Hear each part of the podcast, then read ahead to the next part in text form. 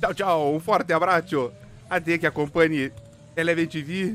Que acompanhe Stop Go AK. AK não, é. Ih, rapaz, me bananei todo. Enfim, você tá aqui acompanhando o Stop Go na Eleven TV com o nosso convidado hoje, João Bramati, diretamente da Itália. Tentei mandar um italiano, mas vocês perceberam que não é essas coisas todas, né? A gente tentou. Mas, para falar italiano mesmo, é o cara, é o João Bramati. Ele que é videomaker, é piloto virtual e que tá cheio de história do automobilismo para contar pra gente é o nosso novo convidado e eu já vou começar pedindo para você que está nos acompanhando, se você ainda não conhece o podcast da Eleven TV nas principais plataformas de podcast, corre porque a gente está no Apple Podcast, nós estamos também no Spotify, tem Google Podcast, enfim, as principais plataformas você consegue nos ouvir por lá. Então corre, se você está acompanhando pelo YouTube, vai lá olhar, já segue a Eleven TV por lá, e daí você pode escutar no carro, indo para o trabalho, enfim, da forma que você bem preferir. João Bramati é o nosso convidado de hoje e eu já quero começar perguntando para ele aquela coisa de sempre que eu digo que é estilo chamado a cobrar. Nome completo, idade e cidade de onde está falando. Olha só, hein? Primeiro de tudo, agora eu entendi por que você começou nervoso ali, tava se preparando para mandar um italiano. muito bom, muito tá bom. pensando aqui. Tchau a tutti, meu nome é João Bramati, tenho 31 anos, tô ficando idoso já. É estranho quando você passa dos, da barreira dos 30 ali, né, cara? Você vai chegar nesse dia ainda. Mas, brincadeiras à parte, tenho 31 anos e falo da cidade de Ferrara. Sou nascido em Cascavel, terra que tem um autódromo maravilhoso. Não poderia, não poderia deixar de falar isso, né? Eu adoro aquele autódromo. Mas, claro, tem toda a questão efetiva também. Mas hoje estou aqui na cidade de Ferrara, fica no norte da Itália também. Estou muito bem de autódromo aqui na região. Me diga uma coisa, mas é só João Bramati o nome mesmo? Não tem nada no meio do caminho? Ah, meu nome, meu nome completo de verdade é João Reinaldo Bramati Pedroso. João Reinaldo? É quase. João Reinaldo Bramati Pedroso. É quase um resumo da Bíblia, né, cara? não tem o Júnior. É um nome desse tamanho, cara. Não tem Júnior nem não Neto? Tem Júnior. Ah, menos mal. Nem Neto, nem Neto. Parece, mas... né? Esse nome de João Reinaldo? Cara, mas você acha que isso é o quê? É nome de junção de nome de vô, né, cara? Entendi. Coisa que os pais. Coisa que os pais falam, nossa, como é que eu vou sacanear? Não, brincadeira, pai e mãe. Eu gosto do meu nome, não posso reclamar, mas é coisa de, de pais, né, cara? Eu não sei o que, que se passa na cabeça quando, quando eles estão tomando uma decisão dessa. É verdade, né? João Reinaldo não sabia dessa. Você nunca usou então é João Reinaldo, sempre João Bramati. Cara, eu usava antigamente o João Reinaldo o João Reinaldo Pedroso. Só que, cara, é, por, até, até curioso isso, faz, não faz tanto tempo que eu fiquei só com o João Bramati. É, João Reinaldo Pedroso era muito grande, é, e em muitos lugares eu usava, usava alguma abreviação, ou me apresentava assim, ou estava inscrito no meu e-mail lá. O que acontecia? Ou, por exemplo, quando eu ia entrava em algum simulador, alguma coisa, ficava J. Pedro, daí parecia que era João Pedro meu nome, uhum. ficava uma abreviação desse sentido. Ou muitas pessoas começavam a me chamar de Pedro mesmo. Ou por causa do Pedroso. Ah, Pedro, Pedro. Puta, cara, Pedro, cara. Acho que a galera associa muito João a João Pedro. E aí eu falei, não, vou, vou usar o João, só João Bramati oficialmente, até porque nesse meio tempo também, faz dois anos eu vim pra Itália, falei, puta, eu, eu, é o meu sobrenome italiano, então vai fazer tudo mais sentido. Aí usar o... Agora pros, é, agora pros italianos fica difícil o João, né, porque João aqui é impossível de sair da boca deles, mas o Bramati... Vira o quê? Jam Bramati? Não, vira Joe, João, não dá, cara. Ou, ou eu, poucas vezes eu me apresentei como Giovanni, que Giovanni é o João, né? Entendi. a tradução.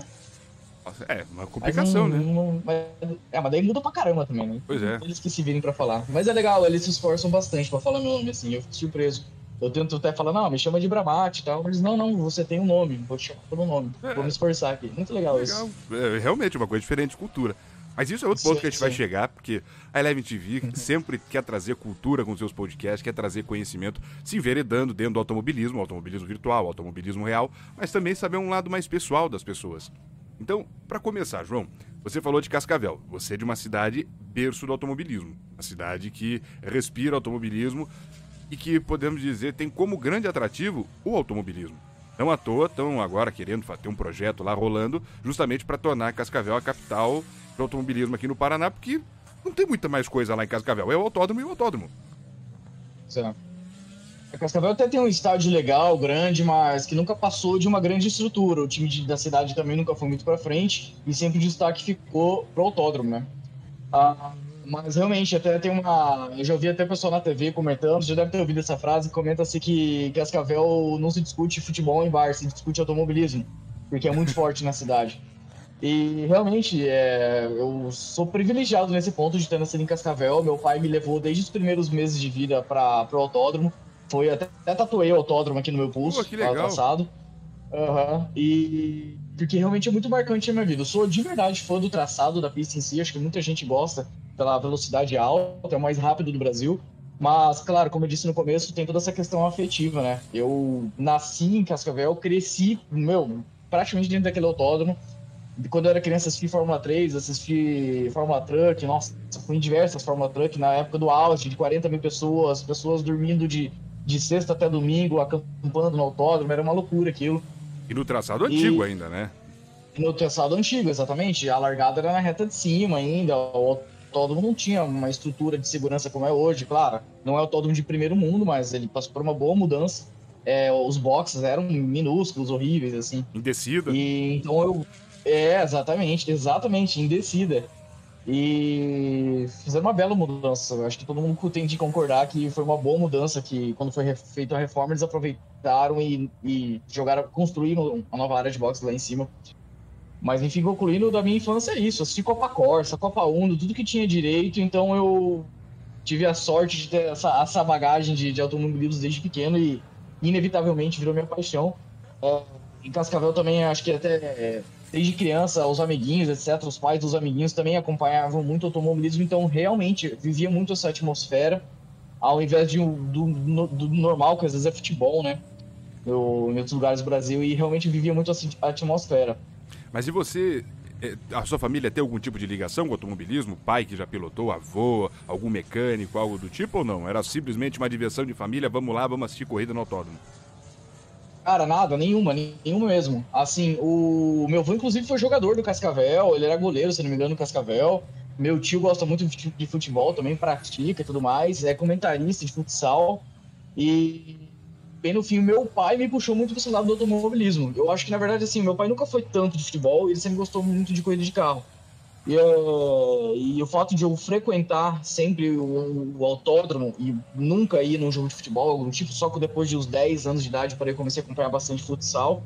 É, joguei um pouco também, mas só criança sabe fazendo treino e tal. Então eu eu acabei puxando muito para esse lado por causa disso, mas de família mesmo ninguém. Foi meu pai que me puxou para esse lado e puxou bem puxado mesmo. É. E você chegou a ter alguma experiência na pista de Cascavel? Chegou a ter alguma experiência de automobilismo ou, ou só de espectador? Uh, de autódromo, nada. Na verdade, curiosamente, a primeira vez que eu andei no autódromo de verdade foi aqui em Modena, que eu peguei, aluguei um Abarth aqui em Bolonha e dei umas voltas, mas no autódromo de Cascavel, no máximo da pista, teve um, um evento de da Fórmula Truck, acho que foi em 2013, que tinha, você podia dar uma volta com um caminhão, mas não um caminhão de corrida, os caminhões de patrocinadores, e aí você andava como convidado só para dar uma volta no autódromo. Sim, sim. Então esse foi o máximo de experiência que eu dei de volta no autódromo de Cascavel, curiosamente. Porém, aos 9 anos eu comecei a correr de kart. E aí no cartódromo de Cascavel, sim, eu tive, já corri diversas vezes em Foz, no extinto é, cartódromo de Toledo, que é, era maravilhoso, teve Copa do Brasil, etc, grandes eventos. Ele não existe mais, infelizmente. Então eu, eu corri alguns anos de kart comentando também. desse cartódromo de Toledo. O que, Cara, que aconteceu com o cartódromo?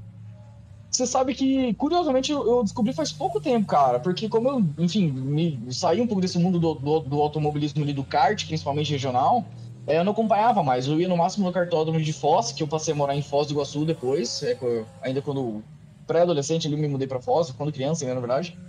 E então, quando eu comecei a correr de kart, já foi em Foz. Mas o, o cartódromo de Toledo, até onde eu sei, é, parece que ele virou um condomínio, cara. Mais ou menos com o que querem fazer com um, um autódromo de Curitiba, né? Eles querem Sim. realmente construção, a parte imobiliária deve invadir ali. Mas uma pena, o cartódromo, ele também ficava num bairro, assim, bem numa região residencial, então acho que também isso influenciou muito. Não sei exatamente o fim dele, mas até onde eu sei, ele deixou de existir para virar um condomínio. O que é uma pena, era um puta de um cartódromo. É, eu não, não conheço isso, mas já ouvi as pessoas falando sobre isso, que era um cartódromo muito legal e tudo mais. É que nem aqui no Paraná tinha um cartódromo que muita gente não sabia, do Parque do, de Vila Velha. Sabe o Parque de Vila Velha? Eu não sabia, sim, Tinha sei, um cartódromo ali que era maravilhoso esse cartódromo. Mas aí, por questão de segurança, por questão também de ser um, um lugar de preservação ambiental, eles acabaram destruindo o, o, cartódromo que ali tinha. Mas tinham várias e várias corridas. Até a, o parque, de, a gente já tá falando de outras coisas, mas o parque de Vila Velha Já- até tinha Não, tá ótimo. é, uma festa que tinha anualmente lá, tem aquela igreja, já foi em Vila Velha? Já. Tem aquela igreja lá em cima, assim, não tem? Bem longe. Sim, Então, sim. aí a, a igreja também tá abandonada, porque não, não, não pode mais ter a festa, e a igreja só abria pra tal da festa que tinha lá. Puta, olha É. que pena, cara. É, enfim, mas vamos voltar ali pra história. Daí você então andou de kart, você teve essa, essa experiência como kartista. Corri, não corri tanto assim, porque, pô, como a maioria das pessoas que param do automobilismo não é por causa do amor que acaba, é por causa de outra coisa que acaba, né? É um esporte muito caro. Mas eu corri acho que três ou quatro anos de kart, comecei na cadete, subi de uma categoria intermediária com a Júnior, que se chamava, não lembro, cara, Mirim, acho. Que o pessoal falava que era motor Puma, que era 85 cilindradas. É, acho que fui campeão regional é, com essa categoria na época. Depois eu fui para Júnior menor, desculpa, para Júnior, né? É Júnior primeiro, depois Júnior menor. E ali eu corri por mais algum tempo até onde eu parei, porque aí já não tinha mais o que fazer. Você está falando você, digamos, 11 anos, mais ou menos? 12 anos? ah, tava com. É, eu, se não me engano, corri até os 12. É, foi exatamente aí. Porque eu cheguei na. Tem um momento pra quem, enfim, bom, acho que pra quem tá acompanhando a gente mais ou menos sabe, mas pra ilustrar melhor, tem um momento que você chega ali com 12, 13, 14 anos. Se você quer realmente seguir carreira, você já tá, digamos, no, no kart, você tá no teu limite. Aí você tem que buscar outras alternativas. Talvez uma Fórmula 3, uma Fórmula 4, quando, quando tinha ainda. Então, cara, aí se torna absurdamente caro. Se o kart em si já é caro para muita gente, quando você passa desse nível, aí o buraco é bem mais embaixo. E foi o que aconteceu comigo e com muita gente da minha época, é, que é comum até hoje, você chega num momento no kart que você não consegue mais evoluir por causa da, de patrocínio, de grana, enfim. Teve algum contemporâneo e- seu que se destacou ou não? Cara, da, puta, da época do pessoal que eu corria, que eu tive contato em pista, cara, sinceramente, acho que não muito. Eu lembro até que na época em Foz tinha o Thiago Seco, ele correu muitos anos ainda, ele corre, acho que ainda, é, em alguns eventos pontuais, 500 milhas lá da Grande Viana. Mas ele chegou a correr de Stock Light, alguma coisa assim, mas também não passou muito disso. Infelizmente, baita de um piloto. Mas fora aí eu não lembro muito. Eu corria bastante com o pessoal, os Trafico, né? De Toledo, mas era o pessoal, é, Rodrigo, Ricardo, etc., já eram mais velhos, já são mais, mais velhos que eu, então eu nunca tive muito contato com eles em si. Corri, acho que com, com o Guilherme na época, mas não sei que fim levou também. É, com a galera mais nova, né? O- Sim. Nessa época o Ricardo e o Rodrigo já estavam voando lá fora, estavam sendo piloto de teste da, já, cara. da Williams Exatamente. e tudo mais, né? Indo andar na Champ Car. Exatamente. Mas Outro nível, né? Quando você começou, foi aquela brincadeira? Ou você falava, nossa, meu sonho é ser piloto de Fórmula 1? Como que era isso? Porque tem gente que não almeja. Você almejava? Cara, com certeza almejava. Na verdade, assim, eu acho que quando comecei de verdade, com, talvez por ser muito criança ainda, apesar de já ser louco por automobilismo e tal, eu não sei dizer até que ponto que era um sonho de verdade ou eu só queria estar envolvido com aquilo, sabe? Não, eu preciso estar dentro de um cartódromo, preciso competir e tal. É, mas ao longo das primeiras corridas, acho que quando eu fui fazendo 10, 11 anos, etc., claro, foi se tornando nítido que eu queria chegar até a Fórmula 1, etc. Mas de verdade, acho que, acho que na minha cabeça sempre foi muito claro que era algo muito difícil, sabe? Meu pai sempre deixou muito claro, eu também vi outras pessoas parando é, por causa de, de dinheiro, por causa de outros motivos. Então, acho que na minha cabeça, por mais que eu era criança e queria aquilo, eu sempre tive uma pontinha de Pé no chão. algo, algo muito racional, sabe? É exatamente, pé no chão. Então, acho que no momento que eu tive que parar de verdade, é, não foi tão traumático assim. Eu entendi, pô, foi foda, é complicado, lógico, não é algo que você tá esperando que você quer, mas eu acho que eu tive muita consciência mesmo sendo criança, assim. E depois disso você continua ligado ao automobilismo? A gente tá falando o quê? 2000 e quanto, mais ou menos? Puta, cara, eu nasci em 90, então isso aí deve 2002, 2002, né? 2003. Você aí, continuou exatamente. frequentando o autódromo ou você ficou de. assim, ficou de mal com o, auto- com o automobilismo? Não queria mais saber, agora Não, parei de não. andar de kart? Você sabe que eu acabei frequentando menos, porque por dois motivos. Primeiro que eu morava em Foz, eu não morava mais em Cascavel, Ah, e Foz infelizmente não tem autódromo, infelizmente não tem mais autó eh, não tem autódromo, tinha um cartódromo. Então, algumas vezes eu ia lá no cartódromo, dar uma olhada, olhar o pessoal e ver algumas corridas que tinha, sabe? Você vai aquele domingão só pra dar uma olhadinha, pra não perder aquele contato. E também teve um fato que Cascavel parou, começou a receber menos, menos corridas, né? Porque já tava precisando de uma reforma, a Stock Car não corria lá fazia muitos anos, então começou a ficar só mais categorias regionais, etc. Então Eu eu, a acabei última também no autódromo de Cascavel. A última categoria grande que correu lá foi a Truck, né? 2005, por ali. Exatamente, exatamente. Então, até por isso eu comecei a ir menos também. É, não, não, não acompanhava as regionais. Eu comecei a retomar um pouco esse contato, acho que foi em 2012, cara. Ou on- 2011, 2012. quando parece que, sei lá, do nada reacendeu assim um pouco essa chama do automobilismo, é mais forte de ir, de frequentar, etc, de acompanhar, sei lá, corridas, Fórmula 1, etc, nunca deixei, nunca deixei mesmo, isso, enfim. Mas de no autódromo, acho que foi por aí que eu, comecei a frequentar com, ir com mais frequência para Cascavel e, e algumas corridas. É, depois da reforma, puta, virou outro autódromo, né, cara? Voltou até a truck, aí a estoque voltou, outras categorias GT nacionais Brasil, voltaram, eu comecei ano. com frequência. Puta, exatamente. Porsche passou por lá, muita coisa legal. Fórmula 3, enfim. E aí sim eu comecei de cabeça, eu comecei com frequência para Cascavel, para ir no autódromo. Bom, pra quem não sabe também, Foz e Cascavel dá uma hora e meia de distância, é relativamente perto, então dava para ir no final de semana, ir de dia, voltar de tarde. Tanto que Aí, eu a- comecei, aí eu vi bastante, cara. Eu posso estar enganado, mas posso estar confundindo Jesus Diga. com Genésio. Mas não é. a- a- o autódromo fica ali na, na rodovia que leva pra Foz, não é? Não, é, o autódromo fica na outra rodovia que é saída para Curitiba. Ah, é verdade, é. Que tem a Eco Cataratas que vai Exatamente. pra. É, tá certo. É, eu fui só- na outra ponta da cidade. É, que eu fui só uma vez, então não, não, não tem tanta conheci... tanto, né, tanto conhecimento assim. Mas Mas você, é, lá na saída, de, da saída da cidade de qualquer maneira. você quando. Aí tem aquela puta, aquela rotatória. Nossa senhora. É uma coisa séria pra sair ali, hein? É um inferno. Meu lugar. Deus do céu. É um inferno. Tem Mas muito acidente lá até hoje. Tem, Tem, tem muito tem. semáforo, muito, acho que são seis ou sete conexões ali. é muito confuso aquele negócio. Tá louco. É. E você ia como fã ou já ia trabalhando pra essas corridas? E quem não sabe, o, o João, ele trabalha como videomaker. E a gente quer chegar também nisso, em como que ele começou a, a ser videogamer. Vi- videogamer. a videomaker. É videogamer. Quem Videogamer. sabe em breve.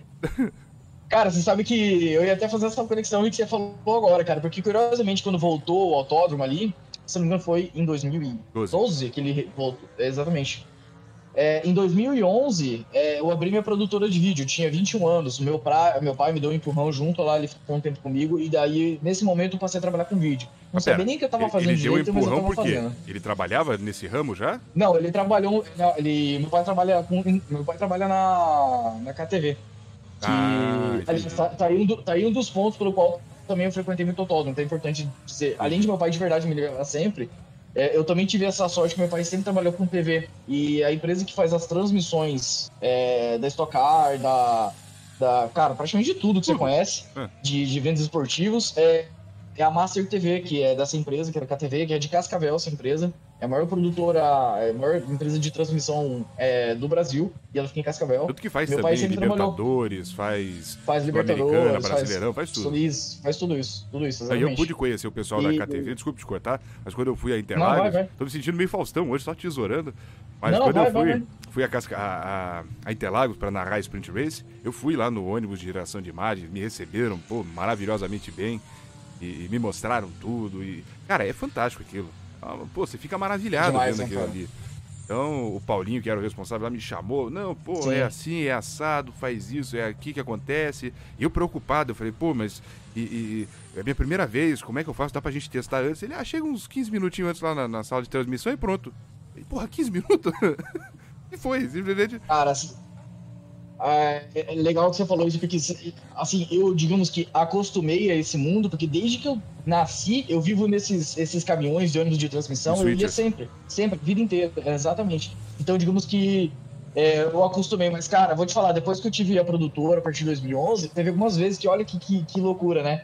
É, a produtora prestou serviço, por exemplo, a gente já prestou serviço para Sport TV, a gente, por exemplo, fez uma luta em Foz, e a gente gravou todos os, na verdade, pro canal Combate, a gente gravou todas as vinhetas, todas as entrevistas com o atleta, a minha produtora gravou, e aí chegou o dia que eu fui como, sei lá, é, parceiro, cliente, enfim, eu fui no, no ônibus para eu entregar os arquivos e fazer as cópias e, e bababá. E aí nesse dia eu falei, caramba, cara, que, que louco isso, porque por um lado eu já tinha entrado diversas vezes no ônibus e tal, mas você entrar para trabalhar, você sentar do lado, colocar HD e tudo, Falei, puta, cara, esse lugar é muito sensacional. Eu, É. eu sou apaixonado por esse negócio de transmissão e tal. A vida inteira, cara. Sempre fui apaixonado por isso. Não, e eu fico. Aí você começa a pensar, né? Que nem lá, na sala que eu tava, tinha um cuidando do GC, que são os caracteres que vão na tela. Aí tinha o outro cuidando da câmera, cuidando da. fazendo a- a- o corte ali. Aí tinha o Paulinho, que era o diretor de imagem, e mais um. Então eram quatro pessoas. Fora os que estavam do outro lado do ônibus, que é um ônibus de comprido, então lá no- na metade final fica, Sim. fica o switch. E daí tem a outra parte lá com várias TVzinhas pequenininhas, pessoal buscando replay, isso e aquilo, aquilo outro. Então tinha- aí tinha o outro que é o operador de áudio. Devia ter umas 8 ou 10 pessoas ali dentro fazendo o que na Eleven TV e em outros canais de transmissão a gente faz em um. Nice, total, exatamente. Você foi, esse ônibus que você foi que tem dois andares ou Não, tem um, de que é um um só? simples. Ah, tá, porque eles têm um ônibus que é dois andares. E o andar de cima é a parte de vídeo, replays, etc. E a parte de baixo é só de áudio. Cara, ali vai fácil umas 15 pessoas sempre. Não, é impressionante. Aí tinha o ônibus, É impressionante. aí tinha o caminhão do lado, aí tinha umas vans com, com as antenas pra bater o sinal. Cara, é um negócio assim, esplendoroso. Me deixou. É uma- Porra, que, que, que- Eu já tinha ido à TV assim, mas não daquele jeito. Eu nunca tinha visto daquela forma. E os caras têm um, um nível assim absurdo. É uma estrutura, é uma estrutura monstruosa, realmente. Pra quem não conheceu ainda, pra quem nunca teve oportunidade nem de ver o ônibus de perto, cara, é realmente é um ônibus, daí mais uma, é uma acho que é um caminhão que é um gerador de energia. Eles não usam energia local, eles geram a própria energia, é, para não ter para não ter problemas. Aí é mais uma antena, etc. E só concluindo o que você falou de que, nossa, 15 minutos antes pra testar. Cara, é loucura mesmo. Quando a gente fez essa luta ali, a gente, a- além de, de eu ter que entregar entrevista dos atletas, tudo pra eles, da parte da produtora, a gente da produtora era responsável pela transmissão para a Fight TV dos Estados Unidos. Então eu tinha que receber um sinal deles, né, do ônibus. Cara, e eu o dia inteiro pilhado. A luta era sete da noite. Às oito da manhã eu já tava lá. Cadê os caras? Cadê os Os caras não tinham nem chego ainda. Eu falei, meu Deus, cara, preciso pegar o sinal, preciso testar, preciso testar. Cara, eu acho que eu peguei esse sinal pra. Meu, e olha a responsabilidade, né, cara? Eu mandei pra tipo um serviço de streaming dos Estados Unidos, que é a Fight TV. Cara, e quando eu, quando eu fui pegar esse sinal, eu juro, eu acho que não, não, não faltava nem uma hora pro evento, cara. Eles, João, fica tranquilo, cara. Tá tudo É. certo. Os caras passando cabo, quilômetros de cabo e tal.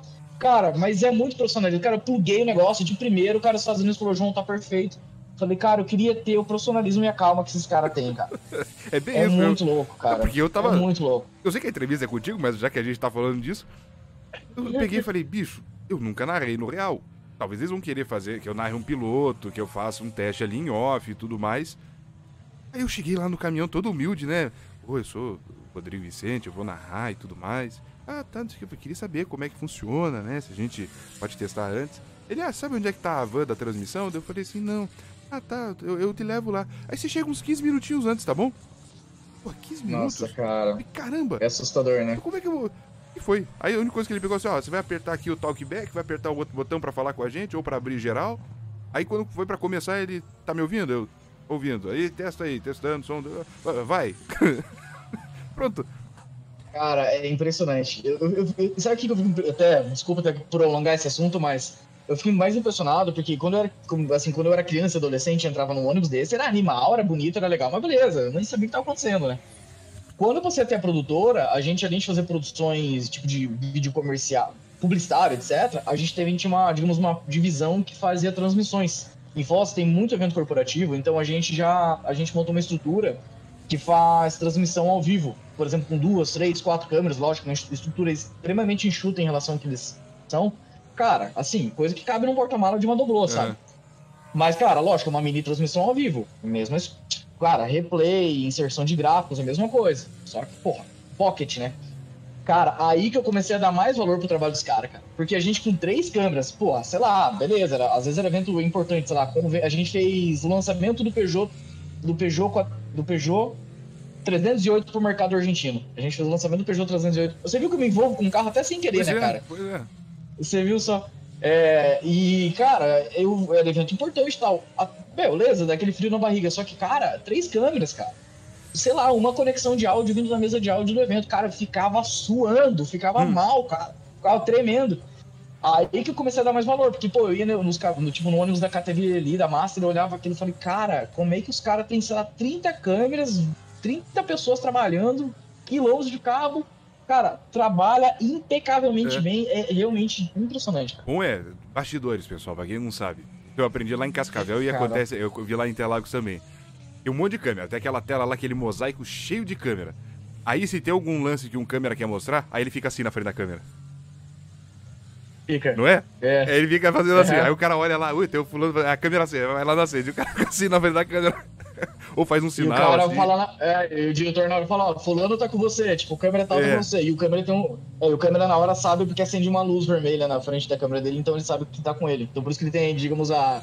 a a, como é que fala? Tipo, ah, enfim, que ele, ele, se sente à vontade de ficar fazendo assim na frente da câmera, ele sabe que não tá com ele é. o tempo todo. E às é vezes muito massa tem um acidente cara. que acontece, ou algum lance para mostrar em específico que, basicamente, o diretor não vê aquele monte de câmera, aí ele fica lá fazendo assim. A primeira vez que eu vi, eu falei, será que tá sujo? O cara tá limpando? Aí que eu percebi que ele fazia para chamar a atenção.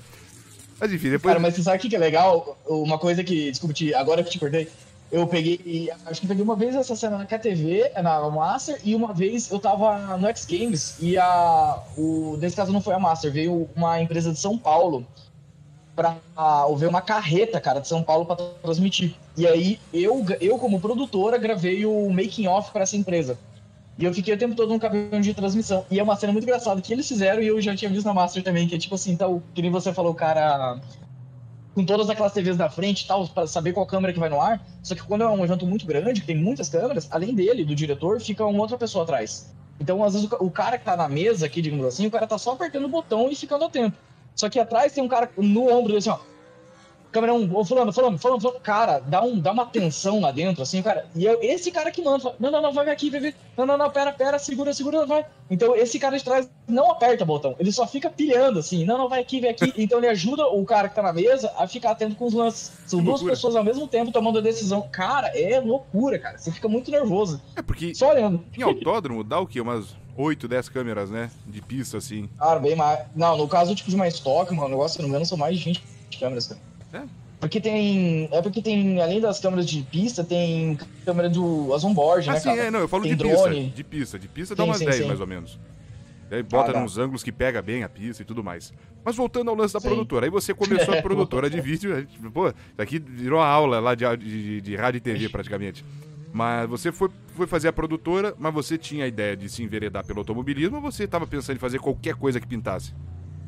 Não, não, não, porque Pior que acabou casando em muitas situações o automobilismo, mesmo estando em Foz, que não é uma terra de automobilismo, é, mas a intenção não, a intenção realmente foi focar em alguma coisa que era da minha área. O meu pai sempre trabalhou em TV e eu estava terminando de cursar a minha faculdade de publicidade, era o meu último ano.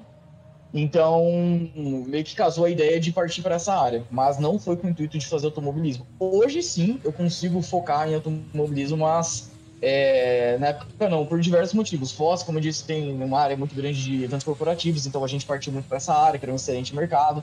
Mas de carros, cara, curiosamente algumas coisas acabava caindo pra gente, assim, acho que era destino, cara. Como eu disse, a gente fez o lançamento do. Já fez o lançamento do Peugeot 308 pro mercado argentino.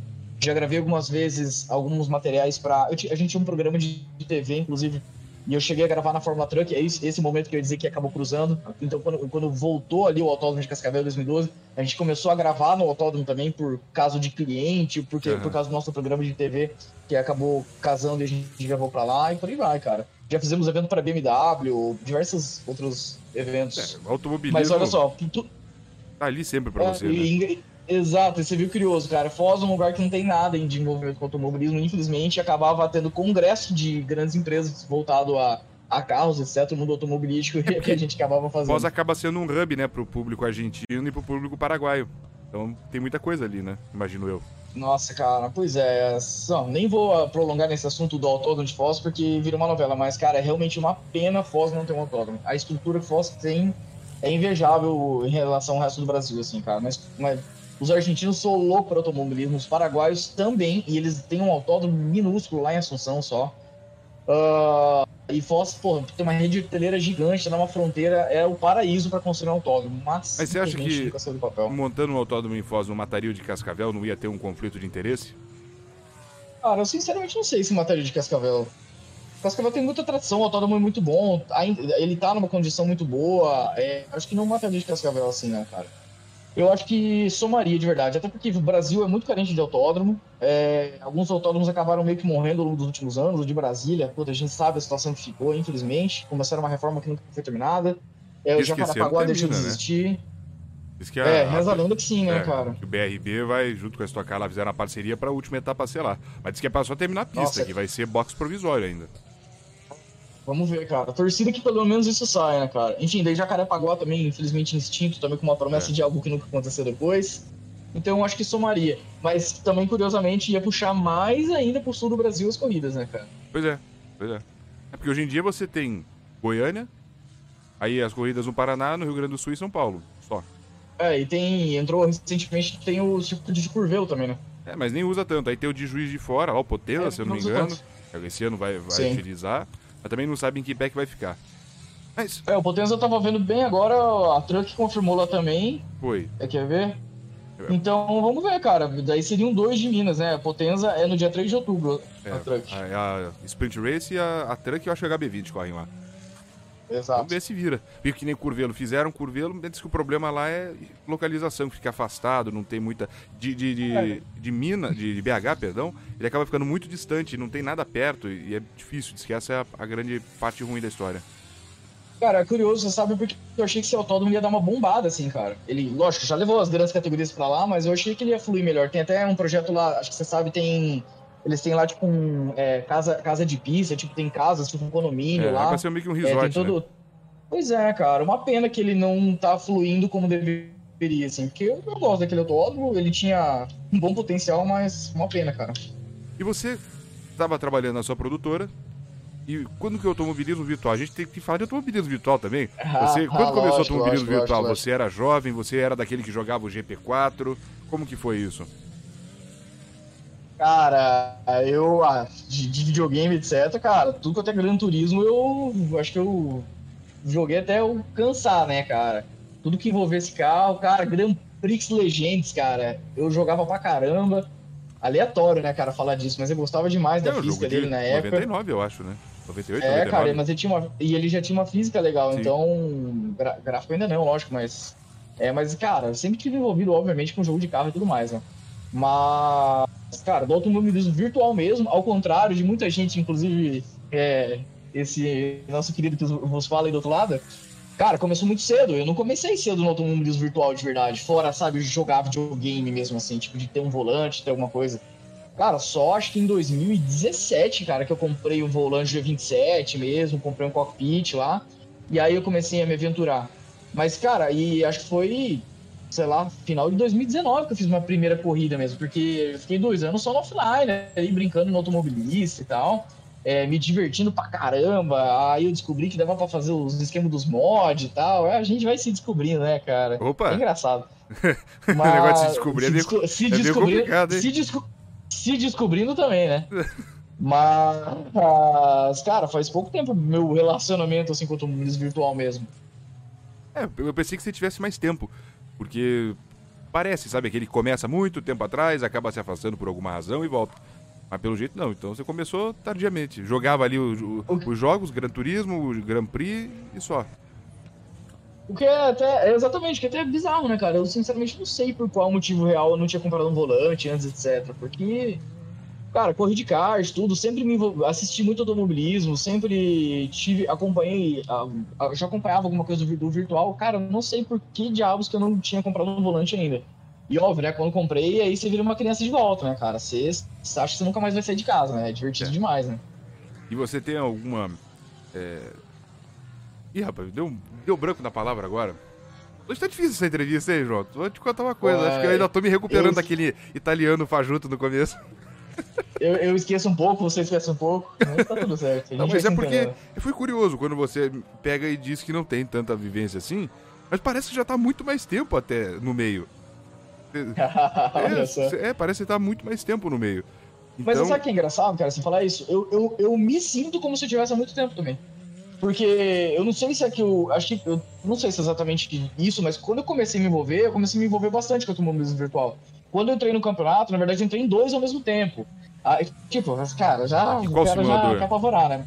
No automobilista. Eu corri de Fórmula 3 corri de marcas. Aí eu comecei a me envolver. Aí o pessoal da Retro que me chamou pra correr com eles. Até no momento, até curioso, isso, o pessoal da Retro, ah, João, vi que você tá correndo como piloto independente, você não quer fazer parte da equipe. Fazer parte da equipe, cara. mas, mas como assim? Mas por que vocês estão me chamando? Porque eu não, não, entendi- não entendi? Eu pensei, nossa, mas por que, cara? Parecia que era um negócio muito, né? Não, cara, você tá andando independente, você tipo, tá andando ok lá no meio do grid. E no Fórmula 3 eu tava andando no meio do grid, pelo menos, né? No, no, no, no- no GT3 aí tudo tá difícil. Aí eu falei, puta, cara, tô me chamando pra minha equipe, cara. aí ficou. Aí que foi. É, tipo, parece que o negócio eu falei, não, não, participa e tal. Aí foi um novo momento legal pra mim também, porque, cara, você andar independente sozinho quando você tá iniciando é uma coisa, né? Agora você entra numa equipe, cara, muda completamente. Você tem os treinos, o pessoal ajuda, um ajuda o outro e tal. É muito legal. Enfim, só completando é isso. Eu tenho a sensação também que parece que faz muito tempo que eu tô envolvido, apesar de não fazer tanto assim. É, e você agora tá andando no Assetto Corsa. Agora eu tô só na Assetto Corsa, cara. No Competizione, na verdade. Corsa, é bom, bom deixar claro. No Competizione, é, no Competizione. Cara, eu, eu sou louco. Cara, de verdade, eu gosto muito do automobilista, mas gosto muito do Race Room também. E só que, cara, o Assetto Corsa, eu gosto muito, cara. E, só que, cara, o Assetto Corsa Competizione, bicho, é sensacional, cara. É muito bom, cara. Tudo é muito bom, os gráficos, a física, é tudo. E, e o legal também, que lógico que ajudou isso, é que acabou criando uma turma, né? um grid muito grande, o pessoal da equipe, cara, a gente tem seis na Retro, que são duas equipes de três pilotos. Então isso acaba se envolvendo mais ainda, porque é muita gente envolvida, você tá naquele ciclo, todo mundo treina junto, então você vai se envolvendo cada vez mais. Então, puta, é, minha nova paixão é o competição, cara. Tô envolvidaço nele. Assim. E outro simulador já testou? iRacing, R-Factor 2, já teve experiência? Cara, acredite se quiser, mas nenhuma experiência com R-Factor 2 e o iRacing pouquíssima, assim. Tipo, pouquíssima mesmo. É, gosto muito do iRacing, lógico. É, não sei, numa dessas que vou me aventurar de novo. Até tô demorando para isso, mas eu. Você tá ganhando em euro decidi, agora. Digamos, Agora tá bom, pô. Ah, é, porque, é, é porque você paga assinatura, né, cara? É verdade. É, tá ótimo. Não dá pra reclamar. Não dá pra reclamar. É porque pro Brasil tá, pega, pega muito câmbio, né? Pega. E muita gente parou por causa disso, né? Aproveita. Quem não tava, digamos, levando muito a sério. Aproveita, compra todo o conteúdo da iRacing, paga em euro e, pronto. Nossa. Aí você total, se um dia voltar total. pro Brasil, tá conteúdo pronto já. Nossa, nem me fala, né? Não, primeiro nem me fale de voltar pro Brasil, né? Mas o. Mas o. Não, tem que ser, cara. O Brasil pesa muito, cara. Se torna muito caro mesmo.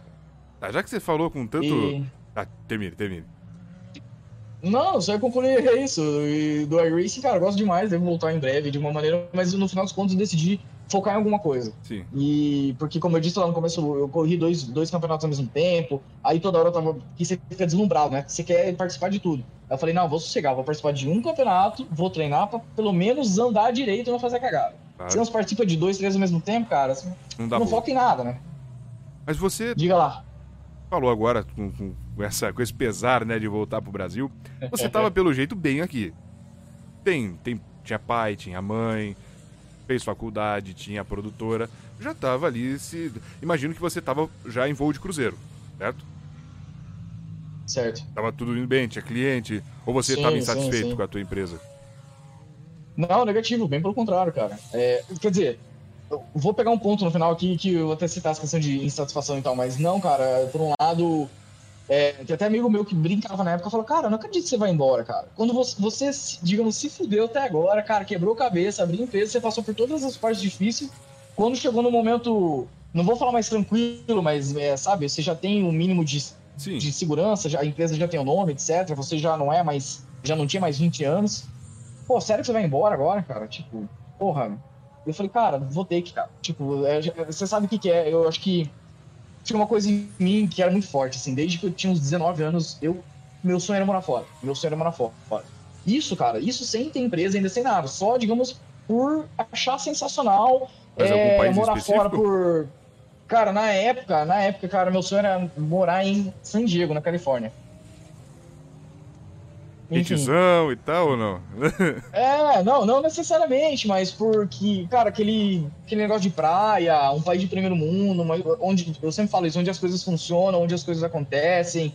É, porra, é, eu só citando um exemplo rápido, não, não, eu amo Foz, mas, cara, tipo, por exemplo, eu morava em Foz, cara, oito horas de carro para chegar numa praia, cara. Pra ter um show, pra ver um show legal, cara. Tinha que ir pra Curitiba, toda vez ir pra Curitiba pra ver coisa, pra Porto Alegre. Eu falei, cara, eu quero estar num lugar onde as coisas acontecem, cara. Eu quero fazer parte de um lugar, tipo, sabe? Sim. Ver corrida com mais frequência, ver. Eu falei, cara, é... e desde, desde cedo, digamos assim, desde 18, 19 anos, eu tinha muito isso em mim. E aí era Estados Unidos. Cara, por um lado, é... talvez se eu tivesse saído nessa época, teria sido, sei lá, muito bom por N motivos, tinha feito uma vida fora mais cedo. Mas foi muito bom eu não ter ido nessa época. Hoje eu vejo dessa maneira, né? Na época eu não via. É, porque eu ter vindo mais tarde, cara, eu vim com 29 anos, faz dois anos que eu tô aqui, me fez vir de uma maneira muito mais estruturada, com sei lá, muito mais segurança, com muito mais know-how. Então eu cheguei aqui, eu já consegui trabalho de imediato, já me virei com as minhas coisas. se eu tivesse saído com 19 anos, claro, 19 anos eu também não tinha muita coisa na minha vida, mas, mas, mas vou... eu ia fazer uma vida do zero, né? Vamos voltar nisso Agora... que os amigos falaram aí de você tá louco. Pô, tá, tá estruturado, a empresa tá indo bem, ah, tá nos trilhos. Voltando nesse ponto. Pois é, que daí que acontece? A vontade nunca saiu de mim. Então chegou numa hora que. É, eu falei, cara, eu preciso, preciso ir, cara. Porque o que, que eu comecei a pensar, cara? Eu tava me estruturando para me mudar para uma casa lá, tá, ia construir, não sei o quê, sabe? Eu realmente tava numa situação relativamente confortável. Tinha uns perrengues sempre, mas. Mas sem filho, é... sem esposa, sem namorada, nada? Então, exatamente, sem filhos. Eu tinha namorada, né? Agora é minha esposa. Mas na época eu até falei assim para ela: falei, olha, se a gente não for agora, ela já também tinha essa vontade de ir embora. A gente não vai mais porque a gente vai construir uma casa, sei lá, vai ficar. É, vai ficar. Vai, vai se prender aquilo, porque. É, vai criar raiz, cara, porque aquilo é nosso, aquele é nosso canto, não sei o quê. Tem todo. Eu falei, cara, vai ser dois, dois sei lá, dois anos para construir, aí você começar a se organizar, e aí vem um filho, vem alguma coisa. Eu falei, cara, esse, a gente tá criando um caminho padrão de, do cara que nasce, cresce, estuda e morre, né? Trabalha Exato. e morre. Eu falei, cara, não, não sei se eu quero isso, cara. Eu sempre fui muito inquieto, assim. E aí o ponto da empresa que você até citou, você tá bem feliz algo do tipo. Infeliz eu não estava, cara. Tenho que agradecer muito que, sério, a gente. É, não, não vou falar que dominava o mercado, mas a gente sempre teve excelentes clientes, os melhores da região. A gente tinha uma unidade, uma unidade no Paraguai também. E, cara, excelente, assim. É, sempre bons trabalhos na mão. O que me deixou inquieto no momento foi que eu cheguei no momento da empresa que eu falei, cara, eu não tenho o que fazer mais aqui ou eu não estou enxergando. Ou eu vou, de alguma maneira, sei lá, escalar isso digitalmente. A gente, eu até, eu até tenho, não sei se você sabe, mas eu criei em 2018. É, mais coisa, né, envolvido já. Eu já eu criei em 2018 uma empresa que se chama Conheça Mais, que é uma plataforma de EAD. E hoje a gente, digamos, diminuiu a, o Conheça Mais e desenvolveu um produto. A gente tem uma escola de tatuagem online, cara, que é a Tatu Pro Cursos. Sério, cara. E é uma das maiores do Brasil. E então, essa foi uma das, entre aspas, saídas que eu vi pra, pra empresa ir pra um outro lugar. Porque eu falei, cara, pra eu abrir, é, querer ser produtora, sei lá, vou ter que, por exemplo, vou dar um exemplo. Ah, vou abrir em São Paulo. Cara, tem que começar do zero. Cara, comprar câmera, comprar computador, comprar mesa, alugar sala, contratar gente. Falei, cara, isso aqui eu, eu não vou gastar um rio de dinheiro. Claro que São Paulo a concorrência é muito maior. É, exatamente. Para abrir um negócio numa cidade grande que eu não conheço ninguém, vai começar do zero, vou botar um dinheiro no negócio. Loucura, assim, na minha visão. Aí eu falei, não, cara, tem que ir pra um negócio que tenha, sei lá, um pouco mais de escala, ou que eu não tenha que sempre aumentar muito dinheiro para aumentar o faturamento junto. E aí eu fiquei nesse momento. Curiosamente, nesse momento, minha, minha, minha esposa também tinha, minha namorada, né, ela tinha uma loja num shopping, e ela tava num momento mais ou menos assim. Ela falou, cara, eu não tenho mais o que fazer aqui. É legal, tá no shopping, é legal, eu consegui, eu, digamos, empreendi, fiz meu negócio. Vai cair na rotina. Só que eu não tenho mais o que fazer. Exatamente, cai na rotina, você fica muito engessado por estar num shopping, etc. Quem loja em shopping sabe muito bem disso. Você tem uma série de regras para seguir, paga uma nota preta para lá dentro. E a gente, os dois na mesma época, ficou nesse negócio. Sabe, a gente não tava infeliz, mas a gente também não tava confortável. Falei, cara, pronto, esse é o ponto. Ah, tem mais um fator muito importante ainda. Por muitos anos a minha família foi atrás da documentação para fazer cidadania italiana. E só em 2017 que, que isso foi, digamos, concluído, que foi, é, que foi levantado todos os documentos e tal, e minhas primas fizeram a cidadania. Ou seja, em 2018, um ano depois, quando eu tomei a decisão, eu falei, cara, eu sei para onde eu vou, sei o que eu vou fazer. Lógico, eu não tinha uma coisa certa para fazer aqui, mas eu sabia que eu ia chegar num lugar, que eu ia estar tá com um documento meu, que eu ia virar cidadão, que eu não tava vindo na louca, que eu não tava vindo, sabe, desestruturado. Era um Zé Mané, né? O João das Couves. Exatamente, cara. E eu falei, não, eu já tenho o mínimo de segurança, digamos assim, que eu não tinha quando eu tinha 19 anos. Então, acho que esse é o momento. No, no, esse é o intervalo. A questão das empresas, a questão de ainda não ter filho, de não ter negócio da casa, não sei o quê. E também a questão da, da, da documentação saiu mais ou menos nessa época, então parece que tudo casou. Aí veio a difícil decisão, né, cara? Porque é muito difícil. Aquela história, você sabe que você quer, você, tipo, é teu sonho, mas o dia que você pega e fala, cara, vou vender tudo que eu tenho e vão embora. Cara, esse dia é tenso, cara. É difícil Imagino. você tomar essa decisão oficialmente, mas aconteceu e, putz, Família, meu um pouco, Deus, o que você tá fazendo? Ainda mais se fosse você sozinho, mas eu imagino também a, família da sua namorada na época, agora esposa. Total. Pô, você tá louca, vai com um cara que é só teu namorado. Deve rolar esse tipo de coisa, né? Ah, demais, né, cara? Assim, a gente ainda tava muito tempo junto, então foi menos traumático nessa parte, mas você tem que chegar e reunir a família e falar, cara, tamo indo embora é um negócio que daí, puta, peraí, não, não, não, não vão. É. Vamos, vamos bater um papo, vamos entender, mas como assim?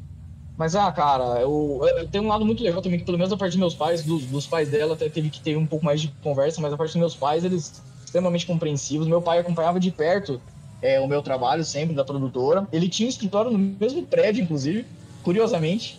E foi coincidência mesmo. E ele sempre estava muito por perto, sabe? Então ele sabia que eu já estava inquieto com algumas coisas e de saco cheio, exatamente, de saco cheio com algumas coisas. E eu já tava começando a me irritar, cara, falando, não, cara, não aguento mais isso, tem que fazer tipo de coisa, fazer aquele tipo de coisa, não consigo crescer aqui, não consigo crescer ali. Eu falei, acho que ele, assim, ele entendeu de primeira, sabe? Meus pais entenderam de primeira, cara.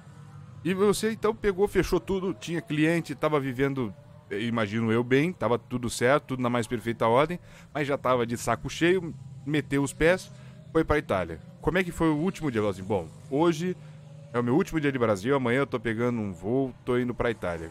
Como é que foi essa organização? Quanto tempo demorou isso do momento da decisão até o momento da viagem? Cara, foi esquisito. Foi esquisito pra caramba, assim. Porque do momento da decisão, cara, foi em novembro de 2018 a decisão. Que... E você já tinha ido para fora do, pra, do, do, do, Brasil, então, fora do país, eu, ou só pro Paraguai? Por isso, eu, por isso que eu falo que é estranho. O máximo que eu conhecia, e olha que eu nem conheço muito o Brasil, né, cara? Tudo muito distante, tá? O máximo que eu fiz foi uma vez pro Nordeste, passar uma semana. Esse foi o recorde, assim, na minha vida. É, mas eu conheci a Argentina, sério, pouquíssimo, cara. Até, sei lá, Poçadas ali para baixo, que dá duas, três horas para baixo de Foz. E eu conheci um pouco. O Paraguai eu conheci bastante, cara. Praticamente o Paraguai inteiro eu conheci por causa dos trabalhos, por causa da produtora. A gente fez para muita. Pra muita empresa agrícola, tem muita empresa agrícola lá, e a gente fazia muito vídeo pelo Paraguai inteiro. Mas, puta, conhecer o Paraguai inteiro, se você conhecer uma cidade, você conhece todas, porque é tudo igual, cara. Tudo pequena cidade, vila, é, tudo vilazinha. Tirando Assunção, a capital, e Cidade Leste, que, né, aquilo tudo, o restante não tem muito o que falar, assim. Mas e eu nunca tinha ido pro exterior, mas tipo, vindo pra Europa ou dos Estados Unidos, que era meu sonho, como eu disse. Então foi estranho por vários motivos, né? Porque foi um nó. Porque no dia que eu, sei lá, acordei para embarcar, até um dia antes, na verdade, arrumando mala, cara, somou todo aquele negócio de, cara, o que, que eu tô fazendo? Eu fiz isso, tô fazendo isso mesmo. Tipo, eu já tava certo, confortável no sentido, assim, psicologicamente. Só que quando chega o dia, você fica pilhado, né, cara? E aí somou o fato também de nunca ter vindo pra Europa, algo do tipo. E eu falei, caraca, como é que vai ser? Como é que vai ser quando eu chegar lá? Com quem que eu vou falar? Puta, cara, Você falava italiano? Tanto... Eu falava um pouco porque eu fiquei estudando online um tempo, Entendi. cara. Então eu cheguei, eu cheguei falando o mínimo possível, sabe? Tipo, pelo menos. Mas estava melhor que eu abrir na entrevista. Ah, com certeza. então tá bom já. Ai, Tá ótimo. Não, então, daí você fica pilhado, cara. E aí você fica. Inclusive o negócio do idioma, lógico que eu ia aprender de qualquer maneira, mas você começa a pensar, cara, como é que eu vou chegar numa polícia italiana no aeroporto, numa imigração, e não vou saber falar nada? E se o cara não falar inglês? E se não sei o quê? E se eu ficar que nem idiota na, na, de frente com um cara? Aí você se. Quando a água bate na bunda, você se vira, né, cara? Aí. Aí foi isso, cara. Aprendi um pouco de italiano antes, e no dia de embarcar foi aquela aquele turbilhão na cabeça, né, cara? Pra tipo, como é que vai ser quando eu chegar? Pra onde que eu tô indo? Nunca pisei lá na minha vida. Mas você já tinha Mas, definido cara, alguma isso... cidade que você ia ficar? Já tinha visto já, já porque já é o, o, o, conforto que eu tinha, digamos assim, é que eu sabia onde que eu tava indo na cidade, porque é eu fiz a cidadania aqui nessa cidade que eu moro hoje. Então, como eu vim para fazer a cidadania inicialmente, para daí é, eu tive, digamos, eu tive um espaço de três, quatro meses que eu ia chegar e ia resolver documentação, questão de documentação da prefeitura, pegar identidade e tudo mais. Então eu sabia para a cidade que eu estava indo. Então eu ganhei, digamos, três, quatro meses para ver o que eu faria depois ainda. Então eu sabia que o meu primeiro passo era esse. E aí eu tinha mais um gapzinho ali para ver o que ia decidir depois. E no fim acabei ficando, né? Mas você foi na, na, na louca ou você olhou muito, pesquisou muito na internet? É, como que era isso para ir Cara, nada, pra mim foi muito confortável mesmo, porque assim, como minhas primas fizeram a cidadania há dois anos antes, é, eu contratei a mesma empresa que, que elas, então eu já vim. Ah, você, foi, você teve é, um auxílio de, de, uma empresa. Eu tive um é, eu tive todo um auxílio do pessoal, sabia pra cidade que eu tava indo, sabia onde, onde que eu ia ficar e tudo. Então não vim nas escuras. Lógico, né? Você vem numa situação completamente diferente do que você vivia lá. Você não tá no conforto do teu lar. Às vezes, por exemplo, para fazer uma cidadania, é, se divide apartamento com outras pessoas e tudo mais. Mas, cara, assim, não, não, eu vim muito confortável nessa questão de onde chegar e como ficar e, onde, e, o que fazer. Depois que foi diferente, né, cara? Quando começou a acabar o processo em si, para fazer cidadania, que você começa a ficar, tipo, de novo, puta, cara, e agora? Eu isso que eu ia perguntar, quando você foi, você foi sozinho ou você já foi com a sua namorada? Eu vim sozinho, cara. A gente casou antes de, de, de, vir. É, eu, a gente casou antes de eu vir pra cá. E aí eu fiquei quatro meses aqui fazendo a documentação e ela se manteve lá até para resolver questão, as questões lá da, da, empresa dela e tudo mais. Entendi. E que ainda faltavam algumas coisas, então eu falei, cara, não precisa ir, tipo, é, bem, bem racionalmente falando, é, cara, loucura ir lá para ficar quatro meses gastando em euro, né, que já tava um câmbio alto, claro. sendo que tem coisa para resolver tal. Lógico, é, o ideal seria legal demais, mas, cara, na época eu fazia muito mais sentido, era muito mais racional isso. Então eu vim inicialmente sozinho, Quatro meses dando, dando cabeçada. Nossa, cara, dando cabeçada, porque além da questão do idioma e tal, você já, come, já comecei a me encostar pra ver algum trabalho e tudo mais. Enfim, oferecer. Aí eu, aí eu voltei a ser o videomaker, né? Porque na época da produtora eu não era o videomaker, eu nem pegava na câmera mais, eu fazia só parte comercial, eu nem encostava mais na câmera nem nada, tinha equipe tudo. E aqui eu voltei a botar a mão na massa. E aí você tem que reaprender tudo, se atualizar das coisas, e aí caçar trabalho num idioma que você não fala direito, né? Mas olha, eu quero. Aí eu você quero... quebra a cabeça, né? A gente gosta de falar de automobilismo, mas eu acho que essa entrevista pode ser legal para quem tá pensando em sair do Brasil. Então eu quero continuar é, cara, batendo a gente nessa tá, tecla. tá unindo os dois, né? É, eu quero continuar. Porque como o Stop and Go já falou com tanta gente diferente, com histórias e vivências diferentes, essa pode ser que sirva de motivação para alguém. Numa dessa, alguém tá olhando, tá assistindo e fala, pô, eu tava afim de sair do Brasil. Como que foi o processo? Você falou que teve uma empresa que te ajudou. Mas você deixou tudo para trás ou você levou coisa, ah, levou computador, levou volante, não sei o quê. É uma parte burocrática essa, é uma parte tranquila. Conta para a gente o, o todo, desde o do mais básico. Vamos lá, em relação à questão da documentação e tal, no meu caso, é, eu vim para fazer a cidadania italiana. Então hoje eu sou cidadão europeu, cidadão italiano e tudo mais, beleza. Por causa da minha família que é italiana, Sim. dos meus bisavós, etc. Ok. Então, assim, para quem. É, tenho, é, no Brasil, na verdade, tem muito caso semelhante ao meu, que tem descendentes de italiano, etc. Então, vou puxar para essa linha, até porque eu não sei, não saberia dizer de outras linhas, mas.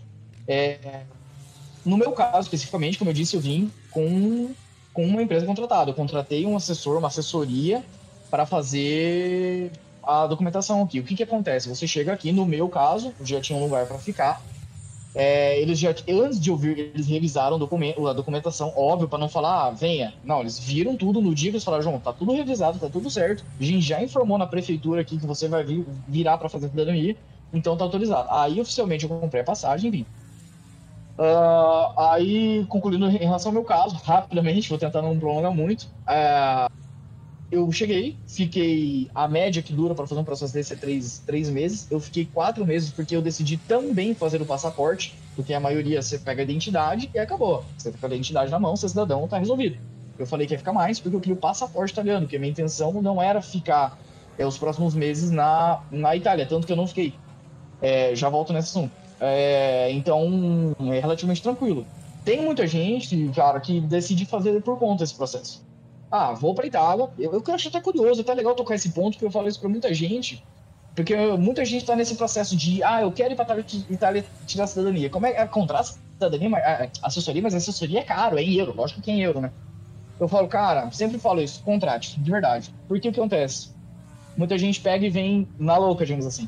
Ah, mas eu tô com os documentos, eu sei mais ou menos o que tem que fazer, eu sei que tem que na prefeitura, tem que dar entrada, e aí eles vão me chamar lá para assinar papel, para fazer foto, etc. Não é bem assim, porque é, é, tem muita gente que decide fazer sozinho, chega aqui e quebra a cara. Lógico, tem as pessoas que, que dão certo, tudo, não tô falando que, que não tem. Mas o que acontece? Quando você chega aqui, vamos supor, como turista brasileiro aqui na Itália, primeiro, você vai precisar ficar em algum lugar. Você vai precisar alugar um apartamento temporário ali. Normalmente eles não alugam por um período menos de seis meses ou um ano. No caso da cidade que eu tô, eu tenho uma universidade muito forte aqui, tem muito estudante. Então eles até eles optam por priorizar estudante. Então você chega um brasileiro que é como turista, os caras falam, cara, me desculpa, eu tô esperando um estudante vir pegar o um apartamento. Eles não vão alugar. Eles vão pedir calção de três, três aluguéis. Então, assim, muita gente vem com sozinho no intuito de economizar. E acaba gastando muito mais a maioria das vezes. Entendi. Por essas questões. Tem que dar calção no apartamento. Às vezes não tem onde ficar de imediato, tem que ficar num hotel, num hostel, num Airbnb. Acaba sendo mais caro. Sem contar que os três meses tem muita gente mesmo que os três meses que ela não pode esperar acabam virando oito meses, nove meses, dez meses, um ano, dois anos. Cara, aí o dinheiro que você não quis economizar em três meses, que, que era caro pagar um assessor, etc., cara, virou cinco, seis vezes mais, né? Você teve que gastar com diversas outras coisas. Claro. Eu até, Sai eu pior até a emenda que o cara, se- Exato, até brinco, assim, falando, putz, se você tiver milionário, pode vir sem assessoria, tranquilo. Só que daí você não, dá, não tem data pra ir embora, não tem data. E você não pode trabalhar se você for turista, né? Você tem que ficar meses sem estar trabalhar, até você conseguir um permesso que você fala que você deu entrada, isso se você já te der- tiver dado entrada, na cidadania você consegue uma permissão pra pra trabalhar, mas se não, nem isso. Aí você tem que ficar literalmente fazendo nada o dia inteiro, esperando a boa vontade de se resolver as coisas na prefeitura. assim. Coçando. Oceano, cara. E muita gente faz isso, cara. Pelo, pelo, digamos, pela pressa, né? Então você que tá aí nos acompanhando, não fica coçando. Você tá acompanhando pelo YouTube, deixa o like, curta, porque a entrevista tá Isso. bacana. É um papo interessante pra gente saber de automobilismo, saber principalmente sobre a ida pra Itália. Você que tá pensando em ir pra Itália, você que tem ideia de sair do país, o João tá dando já umas dicas interessantes. Então fica ligado, continue deixando o seu like. E se você ainda não está inscrito no canal, nesse mês de agosto, quem está acompanhando quando foi lançado, em agosto nós estamos com a meta na Eleven TV de, se de- de chegar a 4 mil inscritos. Então você se inscreve para fazer parte dessa família Eleven TV que não está parando de crescer e que acompanha de domingo a domingo os principais simuladores da atualidade. Então faça a sua inscrição na Eleven TV para acompanhar o automobilismo virtual e também faça a sua inscrição lá no canal Time Attack, que é o canal do João Bramati. Tem o link aqui embaixo, nós vamos deixar o link na nossa descrição. No Spotify você também pode pesquisar o é Timecast, né? Timecast. Timecast, que é o podcast do João Bramati. O Vicentão aqui já foi entrevistado lá também. Então, entre nas redes sociais da Eleven TV e também do canal Time Attack. Isso aí, galera. A gente tá rumo aos 10 mil inscritos agora. Faltam 9 mil, mas estamos no caminho. Ó, tá chutando alto, hein? Boa, boa. Mas você falou que foi pra Itália, mas daí não ficou na Itália? Teve que ir pra um outro lugar? Como é que foi isso? Na verdade, eu, eu acabei, até brinco que eu, eu- Na verdade, o Covid deu uma esfriada aí, né? Acho que pra muita gente. Mas eu acabei tendo uma vida nômade, nômade assim, até brinco que o que eu não visitei em 29 anos da minha vida, eu visitei em um ano, cara, de, de países e dos lugares. Porque como eu consigo trabalhar muito online, até eu não, não, não concluí, não- a gente falou da produtora, a produtora existe ainda, cara. Só que eu diminuí a estrutura e tal, então o- alguns clientes eu mantive, então eu continuo tendo esse trabalho. Eu ainda coordeno lá, falo com os clientes todo dia, fico em videochamada, fico fazendo reunião, fico definindo roteiro, etc. Isso ainda acontece hoje aqui, mesmo estando na Itália, depois de dois anos. E além disso, como eu tenho meu trabalho aqui, é, na verdade, como o meu trabalho hoje é uma mochila e vem minha câmera, meu computador, etc., é, eu posso ir para qualquer lugar fazer vídeo. Então, eu tenho essa flexibilidade. E com isso, depois desse tempo, esses quatro meses aqui, é, eu encontrei minha esposa nos Estados Unidos. No mesmo dia a gente foi para lá. E a gente passou um período lá também. A gente passou três meses lá, na Flórida. É, lá eu puta, tive a alegria de conseguir assistir a NASCAR é, em Homestead, Miami. E, puta, chorei esse dia, chorei, cara, chorei. E, e olha que nem sou tão fã de NASCAR, mas pelo espetáculo, sabe? Pelo lugar que você tá, tipo, putz. E a gente ficou esse período lá também. É, fiz alguns trabalhos lá nesse período. De lá a gente foi pra Portugal, ficou mais, acho que um mês em Portugal. E de lá a gente foi pra Inglaterra, ficou mais alguma, algumas semanas. E aí sim, Turistando?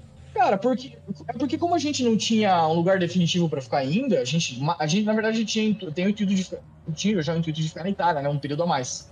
Só que como a gente tinha o intuito de, digamos, conhecer alguns outros lugares, porque assim, eu até sempre falo, cara, é, eu não conheço os outros lugares pra falar, eu quero ficar na Itália. Nunca fui pros outros lugares, como que eu vou tomar decisão assim de primeira? Então, como eu tinha, a gente tava nesse momento de não ter algo, digamos, fixo, que prendia a gente em algum lugar, a gente tinha acabado de, criar, de desvincular com empresa, outras coisas, eu falei, puta, meu trabalho eu faço online. Então, vambora. Vamos passar esse período conhecendo os, os outros lugares, que eu consigo também trabalhar ne- nesses lugares. Fiz clipe de banda em Londres, fiz outras coisas.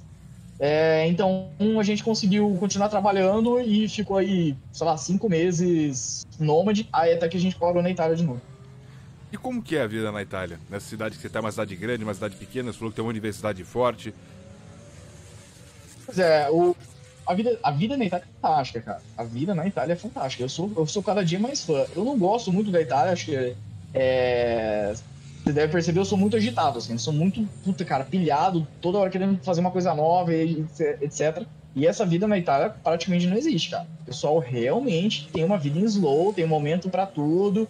É, e isso é bom, óbvio. Olhando de lado, fora, parece um país que é mais bom. velho, assim, bem no falou, um país mais devagar, Pois né? é, e ele é um país, exato, ele é um país mais velho, tem a população aqui é muito idosa, de verdade. É, então, e a população jovem, muitos vão para fora da Itália por causa desse ritmo deles, e outros acabam, é, lógico, tem as grandes empresas, acabam entrando em grandes empresas. Mas esse lado da Itália não gosto muito, cara. É muito devagar, tudo, tipo, até brinco, acho, lembro se eu falei contigo já sobre isso, tipo, puta, João, vamos fazer um trabalho? Porra, você anima, né? Vamos, vamos. Então tá. Pô, posso passar aí à tarde então na tua empresa, já batemos um papo, já animo. Não. À tarde eu vou, vou pra Parma, vou dar uma volta. Vamos, vamos conversar, sei lá, daqui uma semana você tá liberado? Pô, daqui uma semana, cara. Aí chega daqui uma semana, o cara, vamos tomar um café. Então, vamos tomar um café. Então tá. Daí você descobre que essa uma semana você esperou para tomar um café com o cara, pra ter uma conversa de três minutos que resolveria é, um, um áudio de WhatsApp. então esse ritmo deles, assim, esse ritmo deles, cara, é difícil de entrar. Eu não entrei nessa cultura ainda, nessa parte. De resto, a Itália é um país maravilhoso. Você perguntou da cidade se é grande aqui, Ferrara. A gente, eu tô no norte da Itália, que é a parte mais mais industrial, mais rica, mais, enfim, fica é, é como se fosse, eu até brinco, é como se fosse o Brasil invertido, assim, tipo, é uma parte. É, tem muita cidade grande. Na verdade, aqui na Itália é até curioso, não tem cidade grande de verdade. As cidades grandes é Milão e Roma. A Milão tem 3 milhões de habitantes, Roma tem um. É, desculpa, Milão tem um milhão e meio de habitantes, Roma tem 3 milhões. Todo o restante, cara, as maiores cidades fora isso tem 200 mil habitantes, 300 mil habitantes, são cidades desse tamanho. Aqui onde eu moro tem 150 mil mais ou menos, então para a Itália, de verdade, não é uma cidade pequena, é uma cidade, sei lá, tá no top 30 cidades Cascavel da Itália de tamanho. Cascavel tem 300 mil, ah, 280 então, mil. Metade de Cascavel? Uhum. Metade de Cascavel, cara. Mas é curioso que aqui tem uma, uma coisa também que no começo eu falei, puta, mas uma cidadezinha desse tamanho, cento e poucos mil habitantes. Não é bem assim, porque tipo, eu descobri que tem muita cidadezinha colada. Então, às vezes, eu, você muda de um bairro, você já tá em outra cidade que não. Que daí eu falei, puta, então peraí. Aí eu comecei a pesquisar quantos habitantes tem a região metropolitana de Ferrara, digamos assim.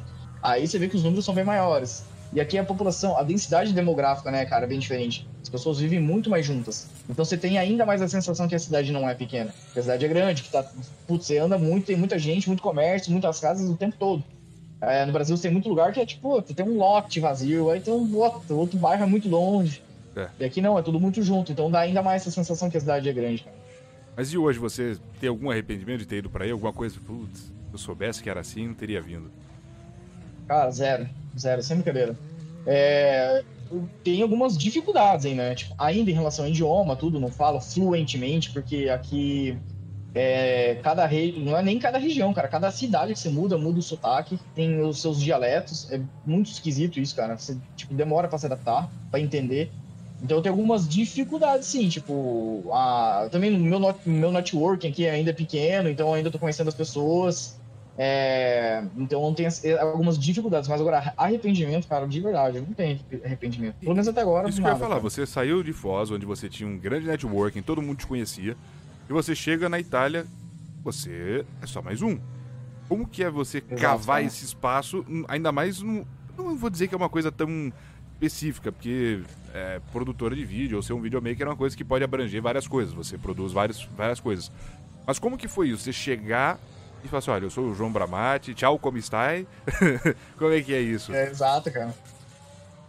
Cara, você sabe que Tipo, é, é, muito difícil, assim, cara, porque, como você disse, eu tava muito confortável. Eu até brinco, cara, com qualquer WhatsApp que eu mandava, o fulano conhecia o fulano e tava tudo resolvido, sabe? Era fácil chegar nas pessoas, ainda mais no interior do Paraná. Claro, tipo, a região lá de Foz tem, cara, acho que 700 mil habitantes, porque tem Cidade Leste que é maior que Foz, tem a cidade da Argentina, tudo, então tudo aquele aquele não é não, é, não são tão, tão não é tão, tão pouca gente assim. Porém é, porra trabalhei a vida inteira lá então conhecia muita gente se não conhecia era fácil chegar.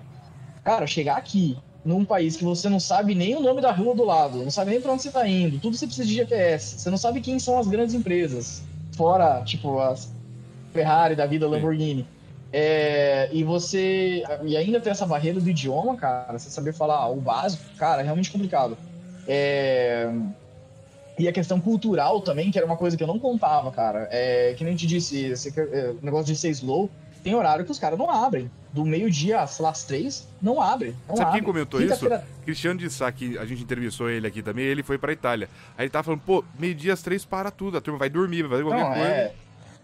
E, e, essa é uma coisa que eu não contava, sabe? Então não é só o idioma e tal. Tem coisa, às vezes, cara, cansei de sair pro centro para comprar coisa e tá fechado. Eu falei, puta, cara. Não, e quinta-feira à tarde também não abre as coisas aqui. Ah, é? Não sei por quê.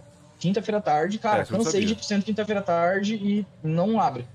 Então você. Puta, demora até você entender como. Tem que entender como funcionam as coisas, desenvolver melhor o idioma, blá, blá, blá, blá, blá. Mas, cara, eu- esse é um dos pontos que, que puxando o que eu falei no começo, sabe? Se eu tivesse ido com, embora do país mais cedo, ia ter minhas dificuldades e tudo mais, talvez eu teria menos dificuldade no sentido de que eu- hoje eu tive que desfazer de muita coisa pra vir.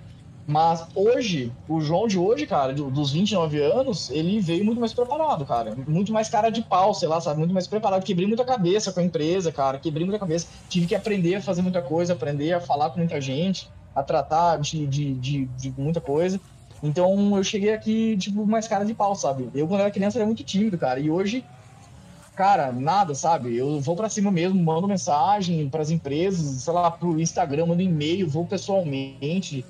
É, sabe, me viro mesmo, cara. Então acho que isso fez. E, cara, é que você chega no momento, cara, imagina, você chega aqui, você não tem outra alternativa no final das contas. Se você não fizer isso, eu era obrigado a, sei lá, trabalhar com qualquer coisa aqui. Ou ficar vivendo das coisas do Brasil que ainda tenho, que não é o ideal, né, cara? Porque Sim. o câmbio não favorece.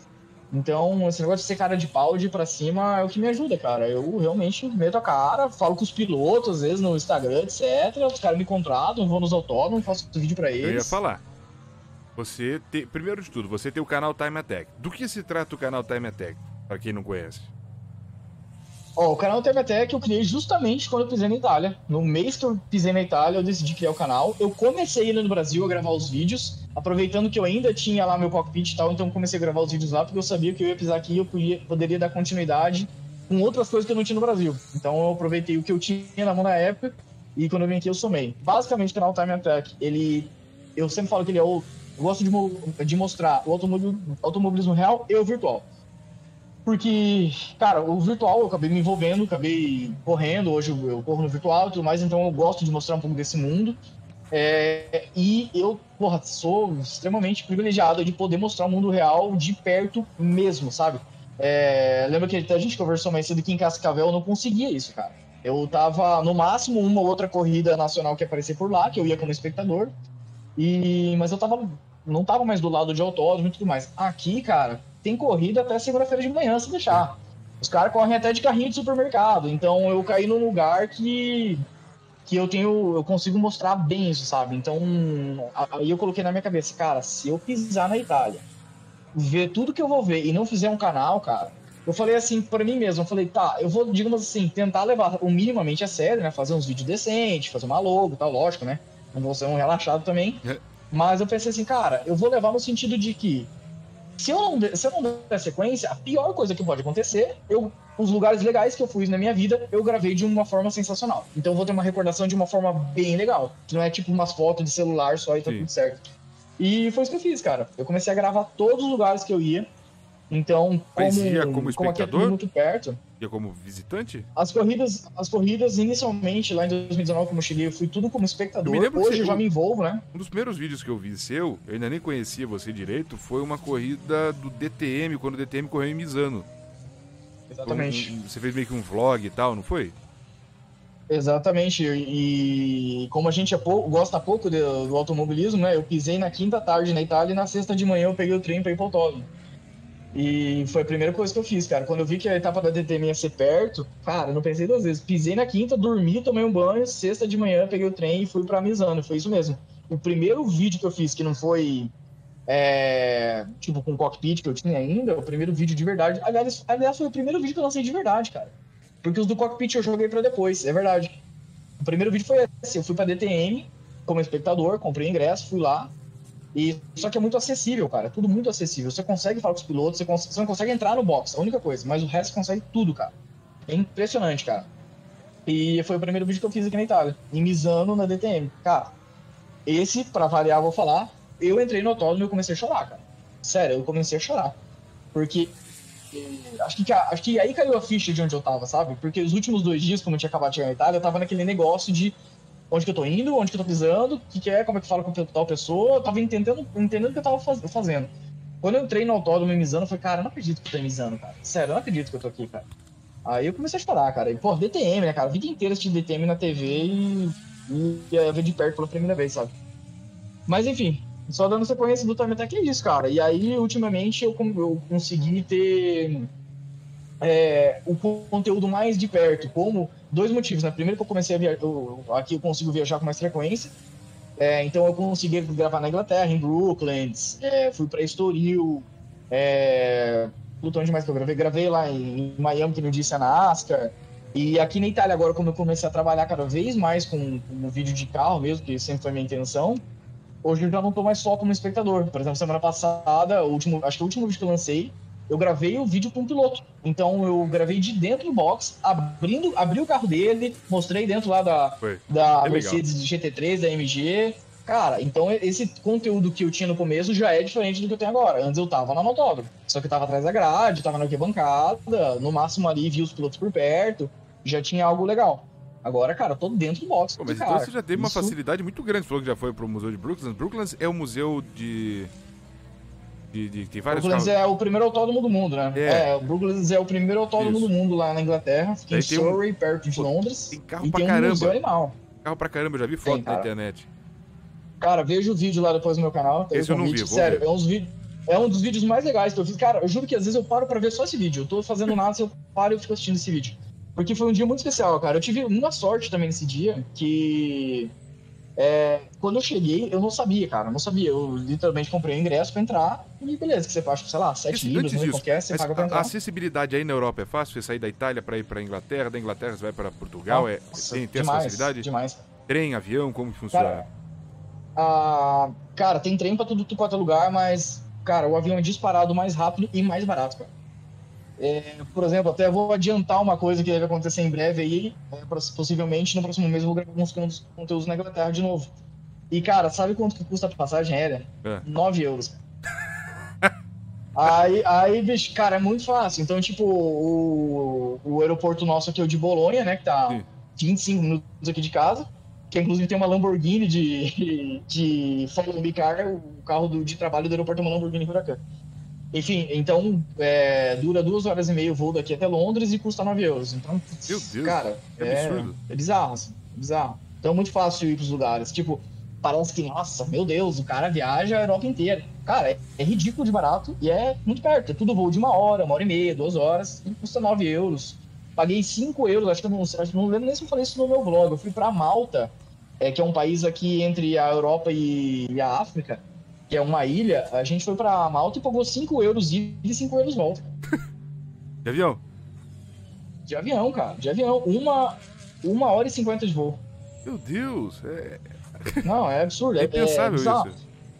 E, e, você sabe que eu só me dei conta de verdade disso quando eu cheguei na Europa, porque a vida inteira eu via, tipo, ah, vou fazer mochilão na Europa, porque na Europa é tudo perto, é tudo barato. Só que a vida inteira eu vi isso e nunca fui atrás, porque nunca foi Ué. do meu interesse. Agora que eu tô aqui, cara, quando eu me dei conta, eu falei, caraca, velho. Assim, é ridículo de barato o, o, transporte público tem aí? Tem, tem. E quanto que custa uma passagem, você sabe? Cara, a passagem custa pelo trajeto que você vai fazer de ônibus, por exemplo. Então, mas em média, por exemplo, aqui na cidade, custa 1,20, 1,30. Caramba, e por 5 e... você vai pra Malta. Exatamente. E tem os trens, né? O trem aqui funciona perfeitamente, cara. Por exemplo, aqui a estação fica do outro lado da rua da minha casa. E literalmente eu atravesso a rua, entro no trem, e quando eu saio no trem, por exemplo, se eu vou pra Veneza, Veneza tá duas horas aqui. Cara, o trem abre a porta, você tá de frente, assim, você tá no centro da cidade. Então. Chega em Veneza e já sai nadando. Exato, e custa, tipo, sei lá, 8 euros, 7 euros também. Assim, é muito barato as coisas. Enfim, daí voltando lá, você começou a. Você falou que começou a gravar os vlogs e tudo mais, e, e teve esse mais recente que eu vi também em Imola. Eu vou te dizer que Imola é uma pista que eu, eu, tenho muita curiosidade de conhecer um dia. Parece um lugar tão aconchegante. Antes de ver o teu vídeo, já tinha essa, informa essa, essa impressão assim. Parece um lugar tão aconchegante, parece uma, um vilarejinho assim. E, e tem as casinhas ali perto, tem aqueles prédios, tem aquele hotel que fica antes da Rivasa ali. Parece um lugar tão, tão gostoso, cara. Exato. Você sabe que eu tô, eu tô cuidando, cara. Recentemente, eu fui pra Imola duas, três vezes. Eu tô cuidando para não ser o chato que fica falando que Imola é sensacional toda hora. Porque eu, eu falo, eu falo com. Eu, às vezes eu tomo cuidado pra não falar com muita paixão além, além da conta, assim. Porque eu gosto demais de Imola. Exatamente o que você falou. E desde o primeiro vídeo que eu fui pra Imola, que foi logo que eu cheguei aqui, né? Já corri pra lá também. É, eu falo a mesma coisa. Cara, Imola é diferente, cara. É diferente. É... assim, eh, por exemplo, Misano, ou sei lá, autódromo de Curitiba, de Cascavel, etc., são autódromos, é uma estrutura de autódromo, beleza, mas está afastada da cidade e é aquilo. Imola não, cara. Imola se mistura com a cidade. É uma cidadezinha pequena, Imola tem 70 ou 80 mil habitantes. É, fica do lado de Bolonha aqui, que é uma grande cidade, até por isso que o autódromo é ali. E o autódromo, cara, literalmente você tá no meio do centro da cidade, assim, casa, predinho, tal, tal, tal. Você atravessa a rua, você, do nada, você tá vendo a reta do autódromo. Assim. Você tá. mistura com a cidade. E, e, o centro do autódromo de Imola, não sei se chegou já ver isso nos vídeos, até bem legal de ver. É, o centro do autódromo de Imola é a continuação da cidade, cara. Não é, não é tipo, ah, você passou do portão do autódromo, agora é o autódromo. Não. Você entra de carro, você chega na, na, na, na reta você passa por baixo da reta e continua a viver tua vida no, no meio do autódromo. Dentro tem restaurante, hamburgueria, tem bar, tem o, estádio da cidade no, no, centro do autódromo. Eu já vi isso. Tem quadras de, é, tem quadras de tênis e tem casas, tem prédios que, que as pessoas moram literalmente ali. Até, cara, eu juro, começou a virar um sonho na minha vida comprar um apartamentinho ali. Aqui, cara, na, Rivaz, ali tem apartamentinho? Carros, Ali, ali principalmente. Ali é o principal ponto. E, e na reta. É ponto, teve, mas tem outros ali ao centro. Nesse último GP que teve da Fórmula 1 lá, na reta que leva pra Rivasa, que você faz esquerda e depois desce, eles mostraram que do lado, assim, tem uma, uma, De um lado tem o Hotel Rivasa e do outro lado tem umas casinhas, assim, nos muros e o povo tá tudo no muro Sim. ali, sentado e tal, assistindo a corrida. Sim. E eles não bloqueiam nem nada, cara, o povo pode ficar assistindo. Exa... Não, exatamente desse jeito. Exatamente desse jeito, cara. O cara acorda de manhã, num, aqui, tipo, tirando a Fórmula 1, né, que é um, um super evento, o cara aqui, todo final de semana tem gordinho, o cara acorda, abre a sacada e vai tomar o café da manhã dele assistindo, sei lá, o GT Open, que nem eu gravei, ou Mundial, o GT World Challenge, tá passando na, na, na sacada dele enquanto ele tá tomando café da manhã. E é assim mesmo, cara. Os caras de Imola, as pessoas de Imola, literalmente têm essa vida ali. E você Porque, sabe se, além, se existe tá, uma reclamação de... quanto a isso ou não? O pessoal reclama dessa vida? Então, não tem um apartamento livre aí. Não, é porque eu digo porque é aqui, por exemplo, a gente tem o autódromo, eu vou falar de Curitiba, tem o autódromo de Curitiba, atrás seu cartódromo. E colado no muro do cartódromo tem um prédiozinho, chama, se eu não me engano, condomínio Ayrton Senna. Foi construído depois. E o povo reclama. Você comprou ali, você cara, sabe que a... tem corrida, você sabe que. É, eu, ia, eu, ia, eu ia falar isso, cara. Eu ia falar isso. Se o cara comprou ali do lado do autódromo, cara, o que você esperava? E com esse nome ainda, condomínio? Enfim, é? e, mas você sabe que o, o, o, que tem, o que acontece em Imola hoje, até gravei no meu último vídeo, no penúltimo, acho que eu fiz a volta a pé inteira, e foi a primeira vez que eu consegui ver isso com clareza. É, eles anunciaram no começo do ano para Imola um projeto de para diminuir a, um pouco o som do autódromo, digamos assim, porque é, não só a, essa, esses prédios da Rivatsa ficam na porta do autódromo, mas como eu disse, o centro da cidade é ali, cara, é do lado. Você tá 200, 300, 400 metros do centro da cidade. É muito, cara. É, você, você anda pelo centro de Imola, cara, passa um carro na reta, ecoa a cidade inteira. É absurdo, é muito alto, é sério, é inacreditável. Por isso que eu falo, é muito especial. Imola é diferente, cara. Então não estava errado ah, no, meu, um projeto... no meu sentimento, porque eu sempre achei que Imola devia Nossa, ser um lugar mas muito não mesmo, bacana. cara. É diferente, é diferente, é muito gostoso, cara. E aquela típica cidadezinha italiana, os velhinhos tomando um cafezinho da manhã, aquele negocinho, e o som comendo atrás do, do, dos carros passando. Aí, só concluindo, eles anunciaram um projeto esse ano para melhorar a acústica do, do autódromo, digamos assim.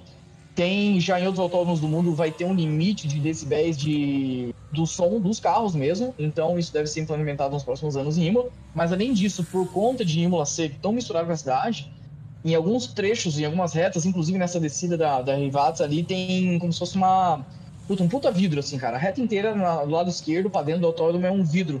É bem grosso, são duas camadas e um, uma das coisas que eles começaram, começaram a implementar, em outros trechos do circuito eles vão, vão colocar. Puta, eu não lembro o nome da árvore, cara, mas é tipo uma, uma árvore bem alta assim, que vai fechar toda a lateral do autódromo, isso para ajudar a reduzir o ruído que vaza pra, pra cidade, Entendi. que realmente é muito alto, cara.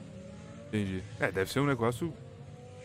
A gente gosta, mas também até, até quem gosta enche o saco, Acho. né? Gente, não, não dá pra é, mentir. Cara. É, você, é isso que eu sempre digo. Quando.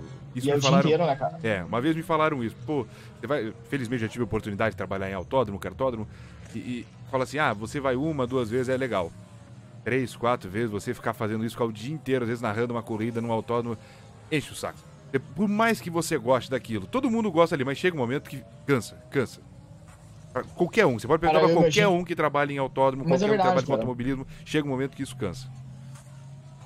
Cara, você sabe que eu não tive ainda o- esse, esse com barulho, mas, cara, o- é, por exemplo, no final mundial da Ferrari lá em Misano, eu fiquei três dias inteiros no autódromo, de manhã até anoitecer, Isso cara. também Eu cansa só uma ia pro- barbaridade.